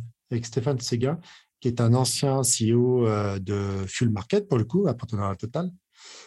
Et euh, j'ai exprimé à l'oral. On s'est appelé pour, comme ça, pour avoir des nouvelles. Et puis, euh, j'ai exprimé mon why, je l'ai écrit. Donc, un exercice pratico-pratique vous êtes la dernière journée de votre vie. Vous savez pas que ça va arriver, mais bon, votre dernier souffle va arriver dans quelques instants. Vous le sentez parce que vous êtes fatigué, vous êtes malade ou euh, maladie incurable, ou tout simplement c'est que bah, peut-être une voiture va vous rentrer dedans et que vous savez pas encore. Il y a une petite, euh, une petite personne qui est sur votre épaule gauche ou droite, sous les pans. Elle vous pose sa question suivante. Qu'est-ce que tu as ou qu'est-ce que vous avez laissé dans cette vie? Vous le formulez à l'oral, des personnes qui peuvent le formuler à l'oral, et puis après, écrivez-le. Moi, je vais te dire, quand tu es la septième personne avec qui je le dis, j'ai formulé mon why. Mais tu sais, c'est pas un why que marketing, c'est un why vraiment mission de vie. Et donc, je lui ai dit à l'oral, et j'ai refait euh, relire à personne. Et là, c'est vraiment la version officielle. Il ne peut pas, mais il y a un papier là. Et donc, cette personne, je lui ai dit, elle m'a dit, elle m'a posé la question alors. Merci pour tout ce que tu as transmis, d'être venu une personne inspirante et qui a su transmettre par l'écrit et l'oral la bonne nouvelle que tout est possible et tout sera possible pour de nombreuses personnes. Point à la ligne, fin de vie. Et je pense que c'est ça que tu accompagnes aujourd'hui avec toute cette belle carrière pour le coup, qui n'est pas une transition, une transition dans ta vie, mais qui est cette carrière. À partir du moment où vous avez trouvé ce, cette mission de vie, est vraiment personnelle, écrivez-le, mettez-le en trois par quatre tous les matins. C'est un petit peu comme tu parlais des accords Toltec, qui est un livre de chevet, ou tout simplement, ce soir, je vais mieux dormir. Merci beaucoup de m'avoir offert cette, cette journée. Elle était très dure psychologiquement. Mais j'en ai parlé à mon époux, j'en ai parlé à mon chien, j'en ai parlé à mon chat, j'en ai parlé à, toutes les personnes qui sont autour de moi. Et merci. Merci de m'avoir offert ça. Et je peux dormir tranquillement. Et je peux me réveiller le lendemain, l'esprit un peu plus calme, plus posé, pour dire la vie, euh, comme disait that's life, comme disait mon cher, mon cher beau-frère pendant de nombreuses années. Mais, euh, et que ce why, pour le coup, il soit un vrai why et pas juste marketé pour faire bien. Parce que, comme tu disais justement, ma chère Sarah, le pourquoi, pourquoi je vais répondre à cette offre de job, pourquoi je vais répondre à ce job description, pourquoi? Bah Parce que j'ai envie de travailler avec euh, l'entreprise de Sarah, j'ai envie de travailler avec l'entreprise de ton associé. Comment? Bah, Comment on va faire? Comment ils vont mettre en place un, plan de, de, développement des compétences pendant tout mon parcours Ça peut être six mois, six ans, ou des fois avoir beaucoup plus. Et, euh, et évoluer avec cet écosystème, cet environnement qui change énormément comment je, vais m'adapter, comment on va s'adapter ensemble. pas mal de préparation d'entretien. et pour se dire, bah, tiens, tout compte fait, bah, le Golden Circle de Simon Sinek. Si vous ne connaissez pas, il fait il fait régulièrement des talks inspirants. Vous pouvez le voir régulièrement sur LinkedIn, sur YouTube, et d'autres personnes inspirantes. Il y en a, il a tellement à, tout niveau. Mais c'est ça, et de se dire, bah, tiens. Mais quand on arrive tu sais, un petit peu, on se dit toujours, quand on arrive chez soi, il faut laisser les soucis sur le bas de la porte. Et moi, j'ai encore découvert ça récemment, mais je le savais au plus profond de moi. Mais à un moment donné, les soucis, ça peut être un souci 1, euh, niveau 2, niveau 3, niveau 4. Bah, si tu l'exprimes très rapidement de manière très pragmatique, ça part. Cependant, c'est qu'un souci peut mettre, on dit, 5 euh, minutes, 10 minutes, 15 minutes, 1 heure, 2 heures, 3 heures, 4 jours, 5 jours, bon, suivant, suivant le, je, mets bien le mot souci, pas de problème de santé ou, d'autres choses, ou plus triste euh, des départs. Mais euh, tout simplement, la, vie s'est fait ça. Le mouvement d'action, de non-action, qui est un mouvement, je pense, euh, proche et individuel, et puis après collectif. Voilà, c'est une des dernières parties que j'ai envie vraiment d'aborder avec toi, à atterrir tranquillement avec notre bel avion ou notre euh, montgolfière ou tout ce qu'on apprécie. tu vois, parler un petit peu voilà de qu'est-ce qui t'a bercé pour le coup. On, prend le mot de bercer parce qu'on est tous les deux des euh, mamans, je suis papa. Mais bonheur d'avoir ça. Les personnes qui sont bercées par la vie. Comment tu vois dans ta journée Et là, je fais un mouvement un petit peu euh, à droite gauche, balancer, et faire mes balancer, boum. Donc, comment j'arrive à prendre une bonne décision, une meilleure décision face à un manager ou face à une directrice ou un directeur ou face à moi-même au bon moment? Est-ce que, voilà, on va parler d'opportunités de rencontre aussi, parce que ça, c'est, comme diraient certains unitaires, c'est le nerf de la guerre. Et pas que les entreprises reprennent le terme, mais bon, il faut juste un petit peu bien le poser, pour le coup. Et qu'est-ce qui va me permettre d'enrichir encore plus cet échange et, t'aimes bien aller dans le futur, ces futurs échanges avec telle ou telle personne, que ce soit une personne dans la rue, qui va te tendre la main, tu vas devoir la regarder. Si tu la regardes pas, et ça, moi, ça me, bon, bref, ça, c'est un autre sujet, mais ça m'énerve les personnes qui regardent pas les personnes dans la rue. À un moment donné, quand tu es dans la rue assis, c'est qu'il y a un besoin. Il faut que vraiment ce besoin soit naturel et pas, euh, je te téléphone après par un moment. Bref. Et voilà comment on s'enrichit de tous ces échanges pour atterrir tranquillement dans quelques minutes sur cet épisode. Donc, euh, comme on dit, je te, je te transmets euh, la balle, la balle de tennis, tout ce que tu veux, tu la reçois et je te laisse, je te laisse euh, tranquillement euh, dire des choses que tu as envie de dire tout simplement. je la reçois volontiers et, je suis, euh, tu, l'auras compris, je suis, assez, assez optimiste. Hein. je pas idéaliste. je pense qu'il faut rester très pragmatique par rapport à ce qu'on a et surtout, on vit un contexte où le pragmatisme est de rigueur. mais il faut rester optimiste. une journée, elle se construit par rapport à l'énergie que vous allez déployer dans cette journée. un sourire entraîne un sourire un bonjour entraîne un bonjour. Donc, on ne peut pas toujours attendre des gens qui aient la même posture, mais on peut les entraîner à quand même, par mimétisme relationnel, à y aller.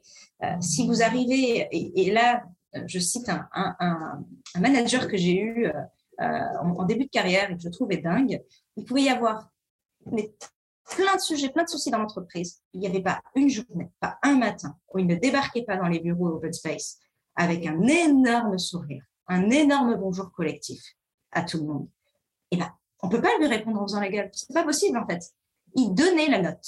Et donnez la note à vos échanges. Vraiment. Même si vous n'avez pas toujours ce qu'il faut en face, c'est pas grave.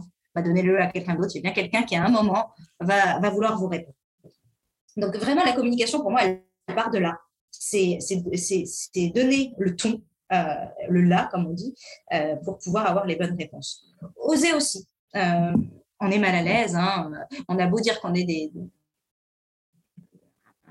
social. Bah non, finalement, on est super mal à l'aise quand il s'agit d'aller parler à quelqu'un qu'on ne connaît pas, surtout si cette personne a un, nom, une posture. Ou... C'est très drôle d'ailleurs, parce que pendant un moment, on n'a plus trop eu à faire ça, les, moments euh, de. Euh, euh, un, peu d'échange informel après un événement où vous devez un peu sortir de votre, de votre tranquillité et vous dire je m'ouvre à l'autre. C'était plus facile en visio, il suffisait d'écrire ou, ou sinon personne ne se parlait d'ailleurs, ce, qui était, ce qui était triste. Mais, mais là, dans les événements physiques, ça nécessite ça. Bah, Alors oui, mais ça nécessite, ça nous nécessite parce que les événements physiques, et dans un sens, c'est très bien le physique, ça remplacera l'humain, ça peut pas se remplacer. Mais tu vois, moi, j'ai discuté avec de euh, nombreux entrepreneurs et ils me disent certains d'entre eux, entrepreneurs, directeurs, managers, toute personne de cette belle entreprise ou de ces entreprises, se disent quand même, bah, OK, bah, les événements, maintenant, j'ai qu'à, j'ai qu'à prendre le early bird, je m'inscris, j'ai plus besoin de prendre l'avion, donc je vais plus passer deux heures ou ah oui, c'est sûr. tu vois. Et donc, tu vois, la gestion émotionnelle, la gestion du moment présent, il faut que tu sois top de top et c'est jamais possible. Moi, j'ai jamais vu, alors si, ah, si petite anecdote. Récemment, quelqu'un dans un groupe m'a dit, je leur demande de faire un petit tour de table Je ne suis jamais stressé. Alors, et là, je lui ai dit, c'est la première fois. C'est la première fois que je vois ça. Pas stressé dans le milieu du travail. Je lui ai dit, je suis impressionné. J'ai jamais vu ça. Automatiquement, tu as la phase de stress, de préparation, etc. Tu sais pas, euh, la rencontre, on pas de la rencontre après. Je ne sais pas comment ça se passe avec Sarah. Je ne sais pas si je vais bien l'accueillir, si elle va bien m'accueillir, etc. Toujours sous production. Non, pas de stress. Pourquoi? Parce que sur sa droite, il y avait sa manager. Et la manager, officiellement, n'aurait pas dû rester là dans ce groupe de, X personnes. Mais, et là, je me suis dit quand même, bravo. Moi, vie, moi, que je suis super impressionné, mais non. Ça ne fonctionne pas? Non, non, ça Et c'est drôle parce qu'en fait, avec la maturité professionnelle, et là, on le constate énormément dans le recrutement, plus tu as des gens qui ont une expérience de dingue, hein, brillant, plus ils vont être un, plus ils vont se dire, je ne sais pas faire ça. Et en fait, ils ont le luxe de pouvoir dire, je ne suis pas à l'aise, je ne sais pas faire ça. Chose qu'on se permet peut-être moins en début de carrière en se disant, bah non, faut que je réponde à tout par euh, oui, oui, oui, bien sûr, vous inquiétez pas. Bah, faudrait que chacun s'inspire de l'autre, mais surtout qu'on on, s'inspire de, ces personnes qui, à un moment, se disent j'ai une force et j'ai aussi un halo autour de choses à apprendre et c'est pas grave. C'est OK de, devoir apprendre encore plein de choses, de pas tout connaître. Et, euh, et, le, sujet de la rencontre, il est là. C'est la curiosité que, que tu as vers l'autre. C'est cette capacité à dire je ne sais pas du tout ce que tu fais, ni d'où tu viens, ni, ni, euh, ni, quel est ton quotidien, mais j'ai clairement envie de le savoir. Euh, et est-ce qu'on se partage ce moment où on se raconte ça? Et, et, pour moi, la rencontre, elle est là, sincèrement. L'autre point, c'est de jamais finalement oublier. et de pas oublier qu'on est passé par là, qu'on est passé par des étapes difficiles parce qu'on monte en expérience, on rencontre plus de membres, donc on est forcément plus à l'aise dans l'exercice, qui est normal, mais ne pas oublier et, rendre l'appareil finalement aux, gens qui démarrent. Euh, moi, on me l'a fait, on m'a tendu la main, certains, certains dirigeants que j'ai croisés qui, euh, qui, du coup, ont nourri euh, une, certaine forme confiance et que à mon tour, je donne. De toute façon, on est toujours entre deux personnes. Hein. Quelqu'un qui est un peu moins, euh, moins d'expérience que nous et quelqu'un qui a plus d'expérience. Normalement, on se trouve toujours entre deux. Et du coup, l'idée, c'est aussi voilà, de, partager ça et, euh, et de ne pas porter de, de, jugement euh, ou, de changer. Et pareil dans la notion de diversité. Et là, je pense plutôt aux, femmes. On, parle de la place des femmes dans l'entreprise de plus en plus. Et on a observé que certaines femmes, quand elles montent à ces niveaux de poste à responsabilité, bah, oublient elles-mêmes finalement dans quelle posture elles étaient par ailleurs et renvoient finalement les mêmes difficultés euh, aux équipes euh, dans, dans, leur progression. Et, et je pense voilà, il ne faut pas oublier comment on en est arrivé là, quelles sont les difficultés qu'on rencontre, et, et, être capable de se remettre dans ce costume un peu trop grand qu'on a eu à un moment pour, euh, pour justement créer cette empathie. Et la rencontre, c'est aussi de l'empathie. Et, et, je pense qu'on a, on a à apprendre vraiment de chacun. Euh, c'est se dire, on n'aura pas le temps en une vie d'en occuper plein, de toute façon. Et, et c'est génial parce que la rencontre, ça permet en fait d'en occuper plein, parce que tu, tu découvres euh, d'autres vies. Donc, vraiment, pour moi, une rencontre, c'est ça. Et, euh, et puis après, voilà, laisser, la place euh, à, la relation de se construire. Il y a des gens qu'on ne fera que croiser, mais qui seront très impactants pour autant. Hein. Euh, comme il y a des gens à qui on parle tous les jours, mais qu'on ne connaît peut-être pas si bien. Il y a ces sujets, ces sujets qu'on travaille en entreprise quand j'étais euh, manager ou tout simplement collègue ou en relation avec, on les appelait comme ça, la patronne ou le patron, mais on les appelait comme ça. J'ai eu beaucoup ces formes. C'était vraiment une entreprise paternaliste, etc., c'était de se dire, bah, tiens, maintenant la dirigeante ou le dirigeant, quand il crée une structure, que ce soit petite, moyenne ou très très grande, parce qu'après ça dépend de l'évolution, la stratégie, les écosystèmes, les startups, les scale-up ou, ou, simplement une entreprise euh, à, forte valeur, comme tu disais, impactante pour le coup, pour l'environnement, mais pas que, mais que derrière on met impacter les femmes et les hommes, parce que dans un futur, ils construisent leur futur, ils construisent, s'ils ont envie de de bâtir leur fondation, d'avoir des enfants ou pas avoir d'enfants, c'est pas le sujet, mais c'est vraiment, c'est impactant, c'est pour la suite des aventures, pour que toi, tu aspires aussi tes enfants, que, que tes enfants comprennent vraiment ce que tu fais comme travail, mmh. ta mission de vie. Et, et ce fameux message, je rebondis euh, tranquillement sur l'ensemble de notre échange, c'est vraiment mais génial, parce que le fameux bonjour que tu disais tout à l'heure, judicieusement, le bonjour, mais le bonjour avec la tonation pour le coup, et l'intonation et l'envie de transmettre quelque chose ou féliciter les gens. Vous avez assuré, les gars et les nanas, vous avez vraiment assuré, franchement, vous êtes été parfait aujourd'hui. Ah, moi, j'ai pas été parfait. Si, tu as été parfait. On a exposé l'objectif, on a atteint, on a, maintenant, on a atteint l'autre objectif. Vous m'avez rendu fier de vous. Et ça, c'est des sujets ou des non-sujets en entreprise qui sont abordés ou pas abordés, suivant bien sûr la posture de la personne, de personne, que tu connais très bien, et le côté de se dire tout simplement merci. Merci, on peut le dire de milliers de fois. Je m'étais amusé à l'époque à écrire il y, a, il y a quelques temps, quand LinkedIn mettait en plus en avant les articles, comment dire bonjour, comment tout simplement formuler un simple merci sur les travaux, sur les différents travaux de la charge émotionnelle, les différentes intelligences, etc. L'intelligence du cœur, on en a parlé. L'intelligence du sourire, oui. Parce que et je vais rebondir sur ce que tu disais, on peut toujours sourire. Mais tu sais, un sourire, c'est comme ça, c'est un soleil. Mais un soleil à l'envers, qui fait donc un, U à l'envers, bah, ça devient après une ligne droite, puis ça fait comme ça, et ça descend. Donc après, les uns et les autres prennent un sourire. Alors, vous voyez pas, mais bon, il y a des petits gestes, etc.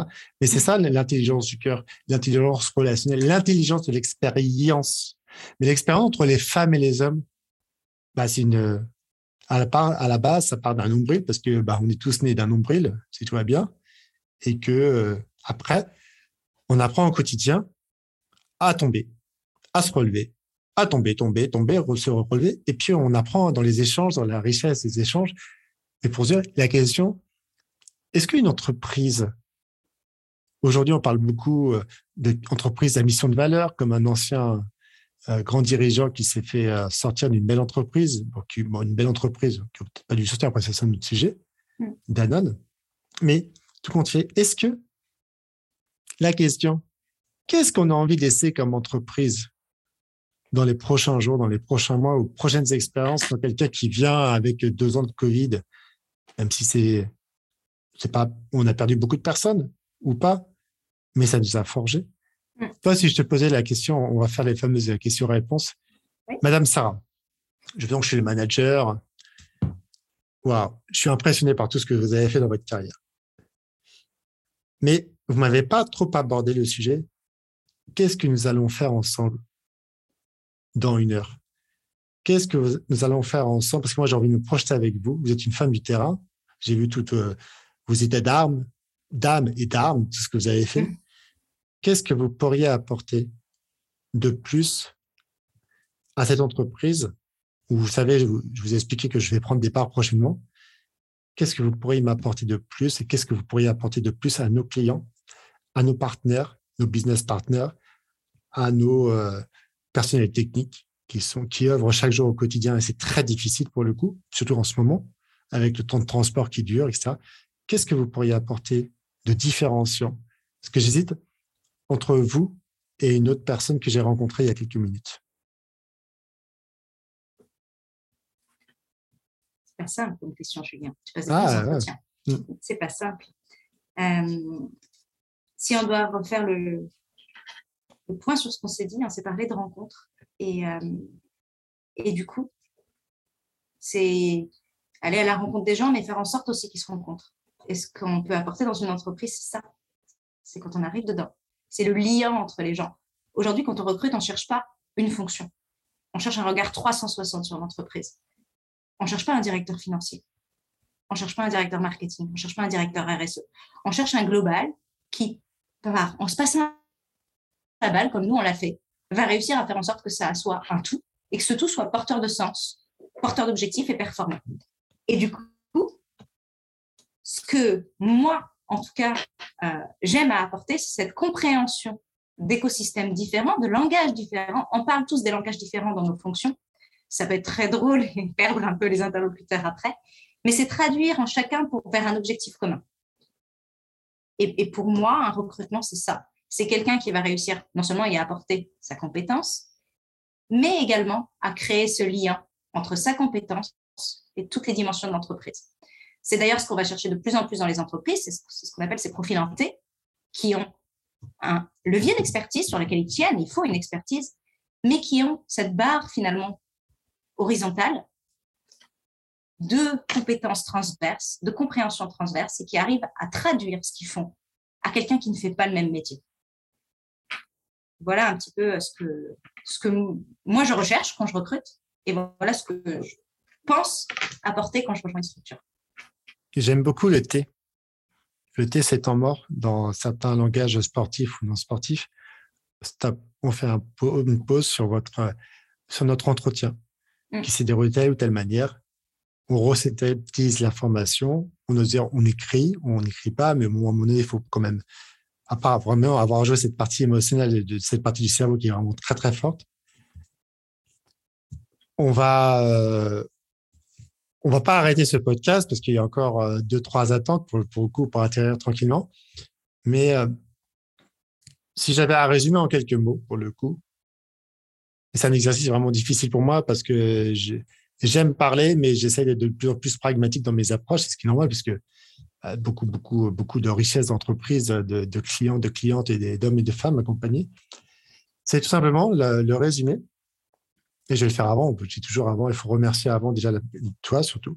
Je te remercie euh, de cette richesse, de cette vision, de cette naturalité, de cette transparence, de ce pragmatisme, de toutes les entreprises, petites, moyennes ou grandes, et même des personnes autour de toi qui gravitent à ta sphère familiale que tu as évoquée, ton niveau 2 avec peut-être tes amis, niveau 3 avec euh, voilà, le côté professionnel. Mais tout simplement, waouh, c'est à un moment donné, il faut juste, euh, il faut juste, je pense, s'arrêter des questions là où il n'y a pas besoin de soulever une question. C'est la fameuse truc, lever le lièvre là où il n'y a aucun intérêt. Bon, le lièvre, euh, il préfère courir que, se faire tirer par les oreilles, mais bon, ça, après, c'est un autre sujet.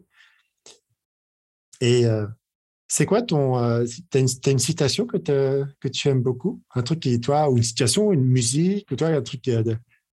J'aime beaucoup tout, ce qui est lié au management. Et du coup, j'ai un repère dans, dans, cette science du management qui est en constante évolution, mais, qui du coup reprend des basiques. Et c'est Peter Drucker qui, l'a dit euh, et qui a dit une phrase qui peut être traduite dans tous les enjeux euh, qu'on vit aujourd'hui. Et là, j'ai une petite pensée aussi sur les enjeux environnementaux euh, qu'on traverse et qu'on va traverser par la suite. Il dit la meilleure façon finalement de, prévoir le futur, c'est de le créer. Et donc, pour moi, je me l'applique. Et à une échelle plus importante, je suis convaincue que la meilleure façon de prévoir le futur, c'est de le créer. Donc, faites des choix, être en mouvement, c'est ce qu'on s'est dit. Euh, si vous n'êtes pas bien, essayez de trouver les scénarios, les plans, plan A, plan B, plan C. Et c'est pas grave si ça tombe au plan C, mais c'est toujours un de vos plans en soi. Et, du coup, c'est vraiment ça. C'est se dire, euh, je prévois les choses, je pense ma décision et j'agis, je prends la décision. Que ce soit dans le monde professionnel, euh, que ce soit dans le monde personnel, ou que ce soit voilà, plus grande échelle dans nos actions euh, associatives ou dans nos, dans nos, convictions plus personnelles. Et, ça, je pense que c'est vraiment important de, pouvoir, de pouvoir agir et actionner les leviers dont on est convaincu, mais souvent, on ne fait pas les choses. On se le dit, on se couche, on se relève, on repart dans la même chose. voilà. Oui, et surtout, on en discutait encore hier avec des amis à la question est-ce que tu prends vraiment le temps? Le temps, tu nous as dit 80 000 heures au travail. Je pense qu'on va un petit peu augmenter avec ce qui va se passer dans les prochaines années.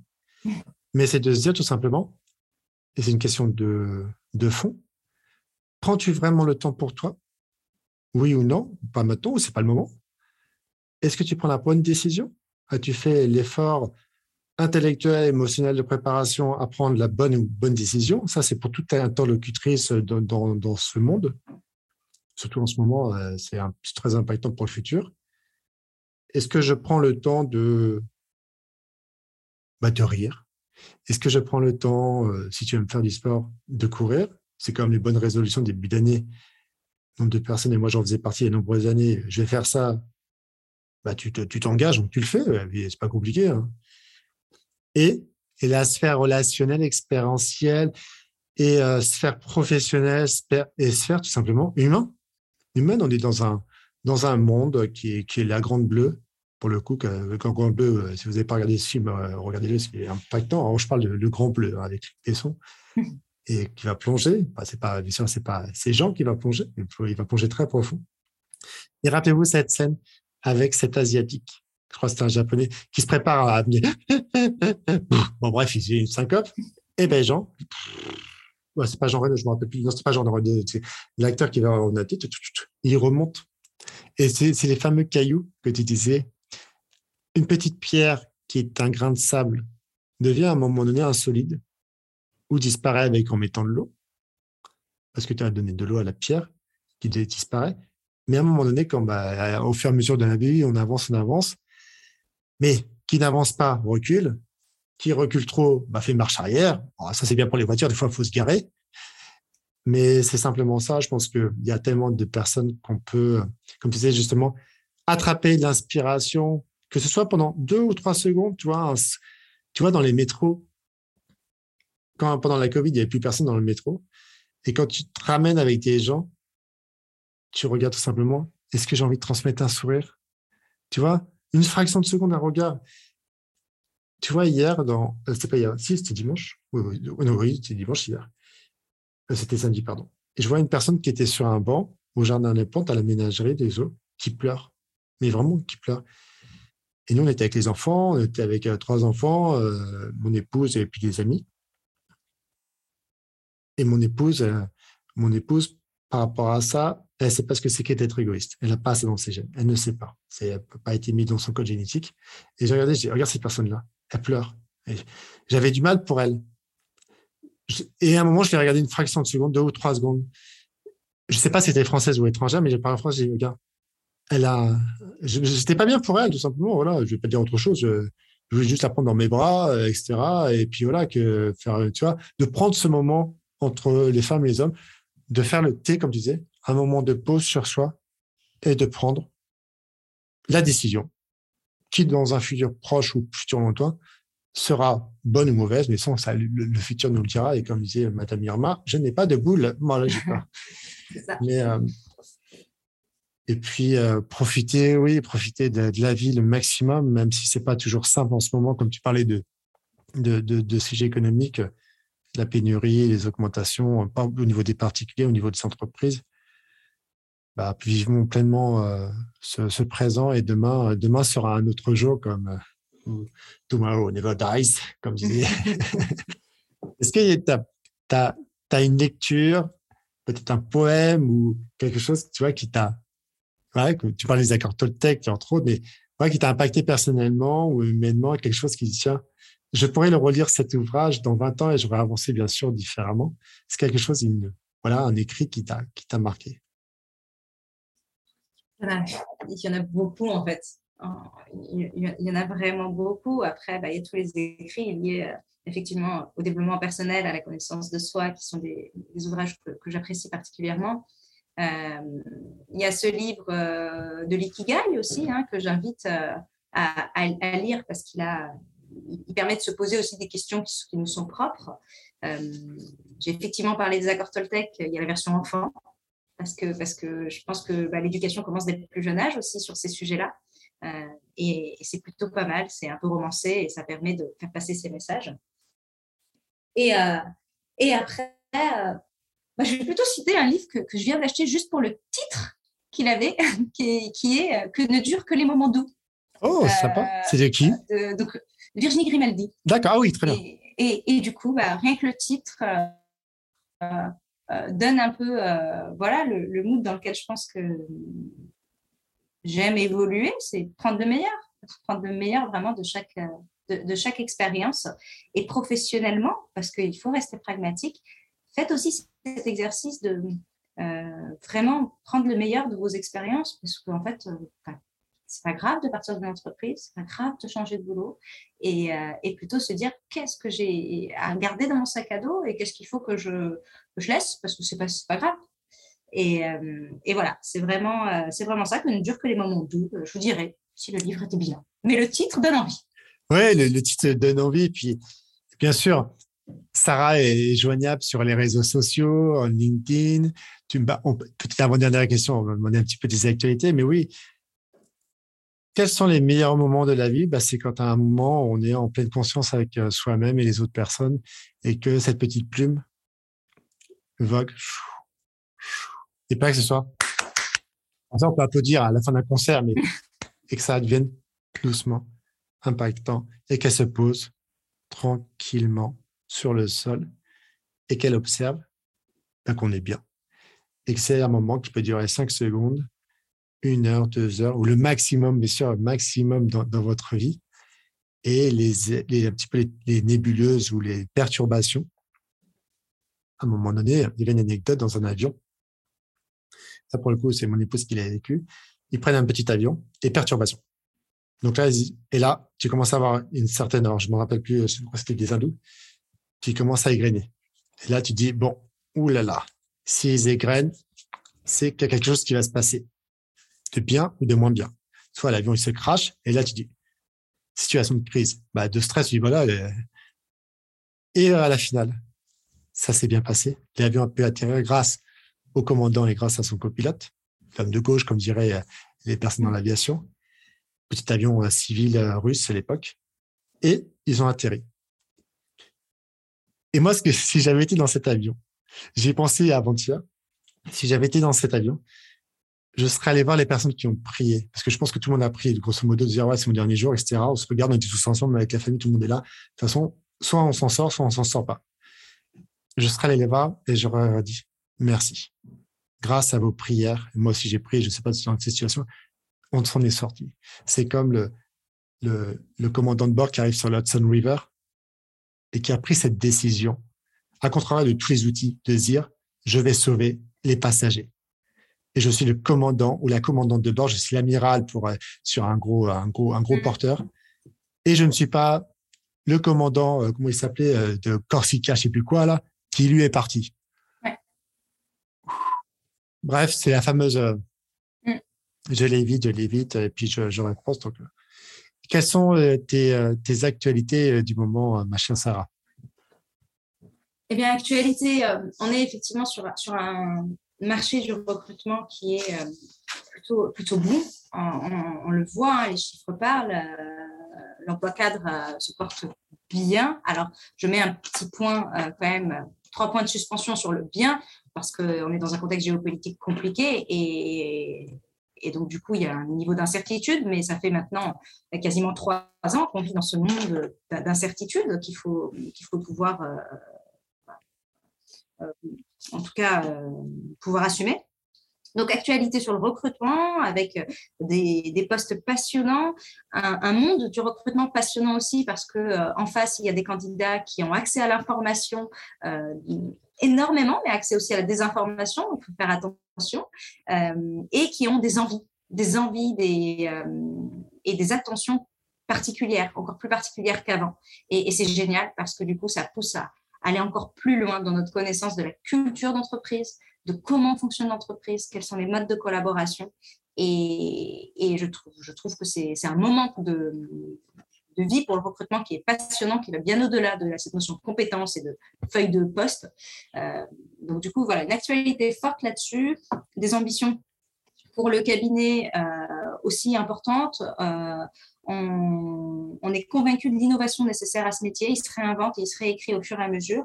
L'importance de la mise en relation. Euh, on, côtoie plein de gens différents à plein de moments de vie différents. Au-delà de notre fonction d'executive search, l'idée, c'est aussi comment mettre en relation ces expertises-là, parce qu'elles ont besoin de se rencontrer aussi. Donc, euh, on a cette, cette partie-là. Et puis, euh, bah, le vernis RSE hein, qui, qui, me porte et qui est, qui est important pour moi, euh, mais que je souhaite finalement imprégner dans chacune des fonctions de l'entreprise, au-delà que ce soit une fonction et une expertise à part entière au niveau technique.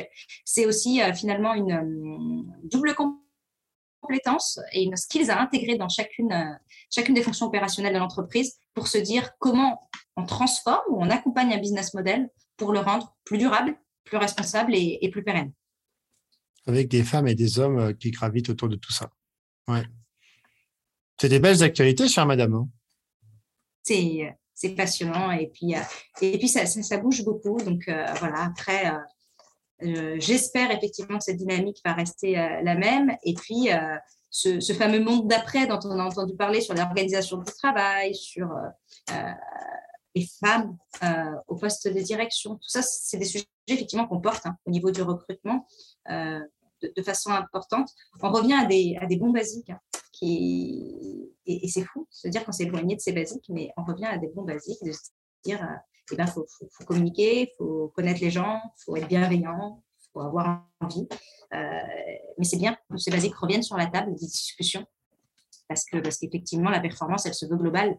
Et, de toute façon une entreprise c'est pas un patron qui va réussir seul hein, c'est quelqu'un qui va embarquer tout le monde. Euh, donc cette notion de, leadership inspirant euh, est, extrêmement important. Donc euh, recruter créer des leaders j'en suis convaincue et former former les gens parce qu'une compétence ça s'apprend aussi et que la formation de toute façon en face va pas assez vite, faut se le dire aussi. Donc, on apprend tout au long de sa vie. Euh, et on apprend à apprendre, euh, ce qui est une vraie qualité.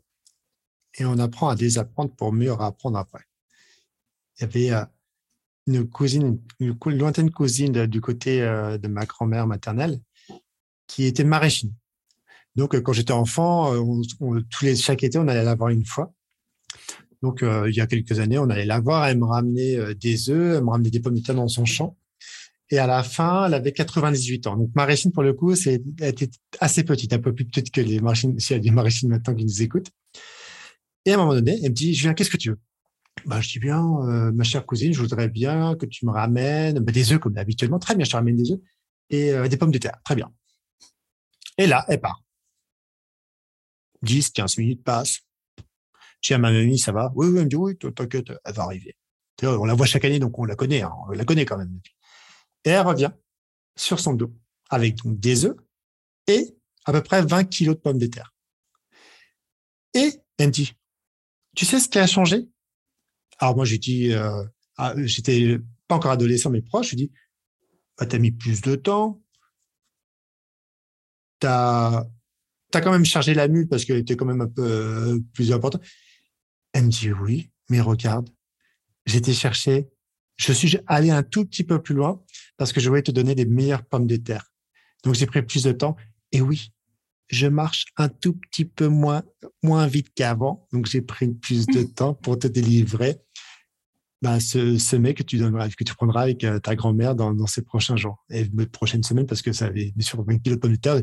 On était juste avec ma grand-mère. Donc, à part inviter toute la famille, les cousins et les cousines, où là, on aurait fait un champ de pommes de terre, ça aurait été génial. Mais c'est ça. Et tu parlais du, du basique, du basique de la vie. Je pense que vraiment, le seul retour en arrière qu'on peut faire, c'est observer nos aïeux et nos aïeuls qui nous ont apporté tellement de choses positives, même négatives, et de dire, bah, tiens, ton, ton jardin, c'est le tien, c'est le nôtre, c'est cette rencontre aujourd'hui. Et ce jardin, il y a une petite graine qui sort, qui éclot, qui grandit, qui fleurit peut-être euh, une fois par an, pendant 15 jours, comme les belles pivoines, qui en ce moment sont en train de d'éclore. Il faut que j'aille les voir bientôt, là. et, derrière tout ça, bah, c'est le parcours de vie de, de, de chacune et de chacun à différents stades d'évolution et, et de dire que tu, tu comprends l'italien, la beta est bella. Quand je me rappellerai toujours quand il allait chercher, mais ah, moi j'ai l'impression, j'ai vu en direct, il allait chercher son, euh, son, sa palme et il est arrivé sur scène. La commedia dell'arte, la, ah, toute la richesse. Et je crois que c'est l'un des plus beaux moments de Cannes. Plus beau moment, mais avec tout, bien sûr, tous les bons moments qu'il y a eu ensuite. Mm. Et euh, il n'y a pas de problème, il n'y a que des solutions. C'est qu'il n'y a pas de solution, c'est qu'il y a un souci. Et ça, enlevons le mot problème là où il n'y a pas lieu d'être. Mais c'est vrai qu'au quotidien, bah, le problème, des fois, on pense que c'est un problème. On dit, est-ce vraiment un problème? Comme tu parlais de ton manager de l'époque, est-ce vraiment un problème? Tu penses que c'est un problème?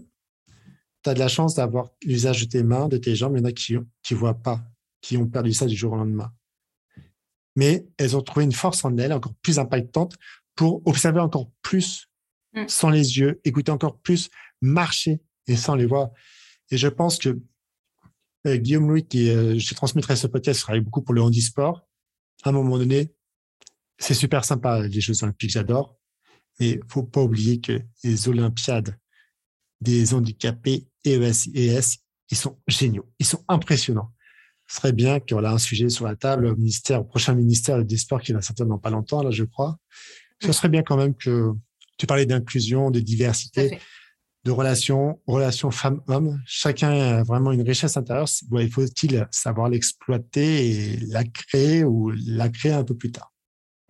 Quelle pourrait être euh, votre phrase de fin, chère madame? Je vous laisse nos micros interposés. Je vous laisse conclure et nous allons atterrir tranquillement ensemble. Ah, il y en a eu, euh, il y en a eu pas mal dans nos échanges. Euh, souriez, faites-vous plaisir. Je pense que c'est euh, le meilleur message que, que, je puisse passer. Et osez. Osez faire les choses, osez prendre des décisions et osez sortir de la zone de confort. Je pense que la zone d'inconfort est la meilleure zone de perturbations. Après, c'est chacun a sa propre version, mais c'est là qu'on s'amuse le plus.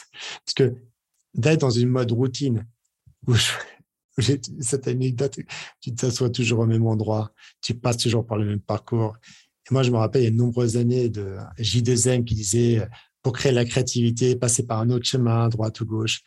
Ce siège-là est très bien. J'ai eu les vous avez un bon postérieur, est très bien moulé, etc. Parfait. j'ai l'habitude de prendre le petit café. J'ai l'habitude de passer à droite, à gauche. À 16h59, 58 secondes, je n'exagère pas, mais des fois, je baisse le rideau et je rentre chez moi. après, ces personnes ont fait le, le tracas du quotidien, euh, des malversations, etc., des attaques. Et elles rentrent chez elles avec une grosse J'avais accompagné un jour un manager qui m'a dit, je ne faisais pas encore de coaching à cette époque, mais bon, j'ai travaillé sur les travaux du MBTI, donc euh, mmh. j'avais quelques milliers d'heures de, de travail, de travaux. Et il m'a dit, alors ça arrivait pile pas au bon moment. Donc euh, j'allais former pour son accueil dans une grande administration bancaire et il me dit, euh, j'en ai assez. C'est trop dur d'être manager. Moi, quand je suis bien, c'est en train de regarder Colanta en buvant ma bière avec mon épouse. To be or not to be, that is the question. Est-ce qu'on est à la bonne place ou pas à la bonne place? Mais on est à cette place avec tout ce qu'il disait, mais surtout tout cet environnement qui gravite autour de nous. Je pense que c'est ça. Donc moi, je tenais vraiment pour le coup euh, à te remercier parce que c'était euh, je crois qu'on a battu le record du podcast le plus long. Toi, je t'en parlais en, avant, en avant premier, en avant-goût. C'était pas l'objectif, Julien. C'était pas l'objectif. mais il y en aura d'autres, il y en aura d'autres. Mais l'objectif premier était vraiment de, de, travailler sur ces différentes thématiques, sur du développement personnel pour le coup, sur un retour sur tes racines et surtout la relation à soi, la relation vers l'entreprise, le mouvement, le non-mouvement et tout ce que tu as pu nous raconter. Bah, ça donne envie euh, de continuer l'aventure. Hein. Donc, euh, et surtout de rentrer en contact avec Sarah par les différents lieux. Vous aurez, mais surtout les éléments de, de, cet échange retranscrits. Ça, c'est les nouveautés de, de, ce podcast. Et surtout, voilà, l'envie tout simplement de, de parfaire un monde qui évolue très rapidement. Change the world, comme Eric Clapton le disait, avec, écrit par, par Babyface. Et euh, bah merci, c'était top. Ouais, merci Sarah. Merci beaucoup, Julien. C'était un plaisir. Et c'était, euh, et c'est que que le début du, recommencement d'une nouvelle aventure. Et nous allons vaquer à nos, occupations. C'était top. Merci beaucoup, chère Sarah. À très vite. À très bientôt. Et merci à toutes les auditrices et les auditeurs. Vous êtes peut-être de plus en plus, et ça, je veux vraiment vous remercier sincèrement, parce que ce podcast, c'est bien sûr une liberté de parler d'une autre façon, assez, assez libre de plus en plus, de donner la parole à des talentueuses femmes, à des talentueux hommes, à tout niveau que ce soit. Mais la richesse, c'est ça. Et, euh, et, ce podcast, il vit grâce à vous, grâce à tous les effets positifs que vous me redonnez depuis de nombreux, de nombreux mois. Ça commence à faire de nombreux épisodes.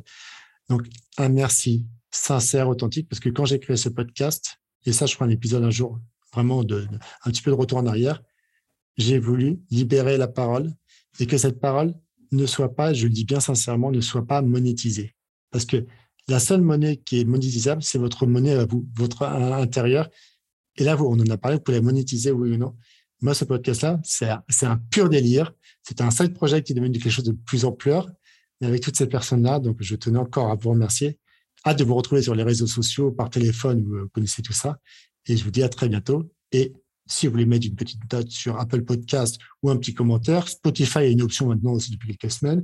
Deezer va le faire dans pas longtemps, je pense faites-le, communiquez, transmettez, transmettez, parce que l'épisode avec Sarah, il a été impactant. Et tous les anciens épisodes et tous les prochains épisodes qui vont venir, sachant que nous sommes le 9 mai officiellement, et j'ai vu quand même, depuis 5h50, le colonel Jordan Frédéric, qui a été un homme impressionnant, et comme je dis, qui sera mon général dans pas longtemps. Et toutes ces femmes, tous ces hommes, ce que le début du recommencement. Donc, Merci beaucoup et je vous dis à très vite. À très bientôt et profitez de la vie comme Sarah le fait avec toutes ces belles expériences et euh, rentrez en contact avec elle. Vous aurez une belle rencontre et très pragmatique, opérationnelle. Elle vous apportera beaucoup pour le bien-être en entreprise, pour votre bien-être et pour trouver pas qu'un seul emploi, mais une passion, une future passion. Quand on entreprend les choses, bah, avec Sarah et son associé et toute la collectivité, tous les échanges, bah, c'est plus simple. Merci beaucoup et surtout, à très vite.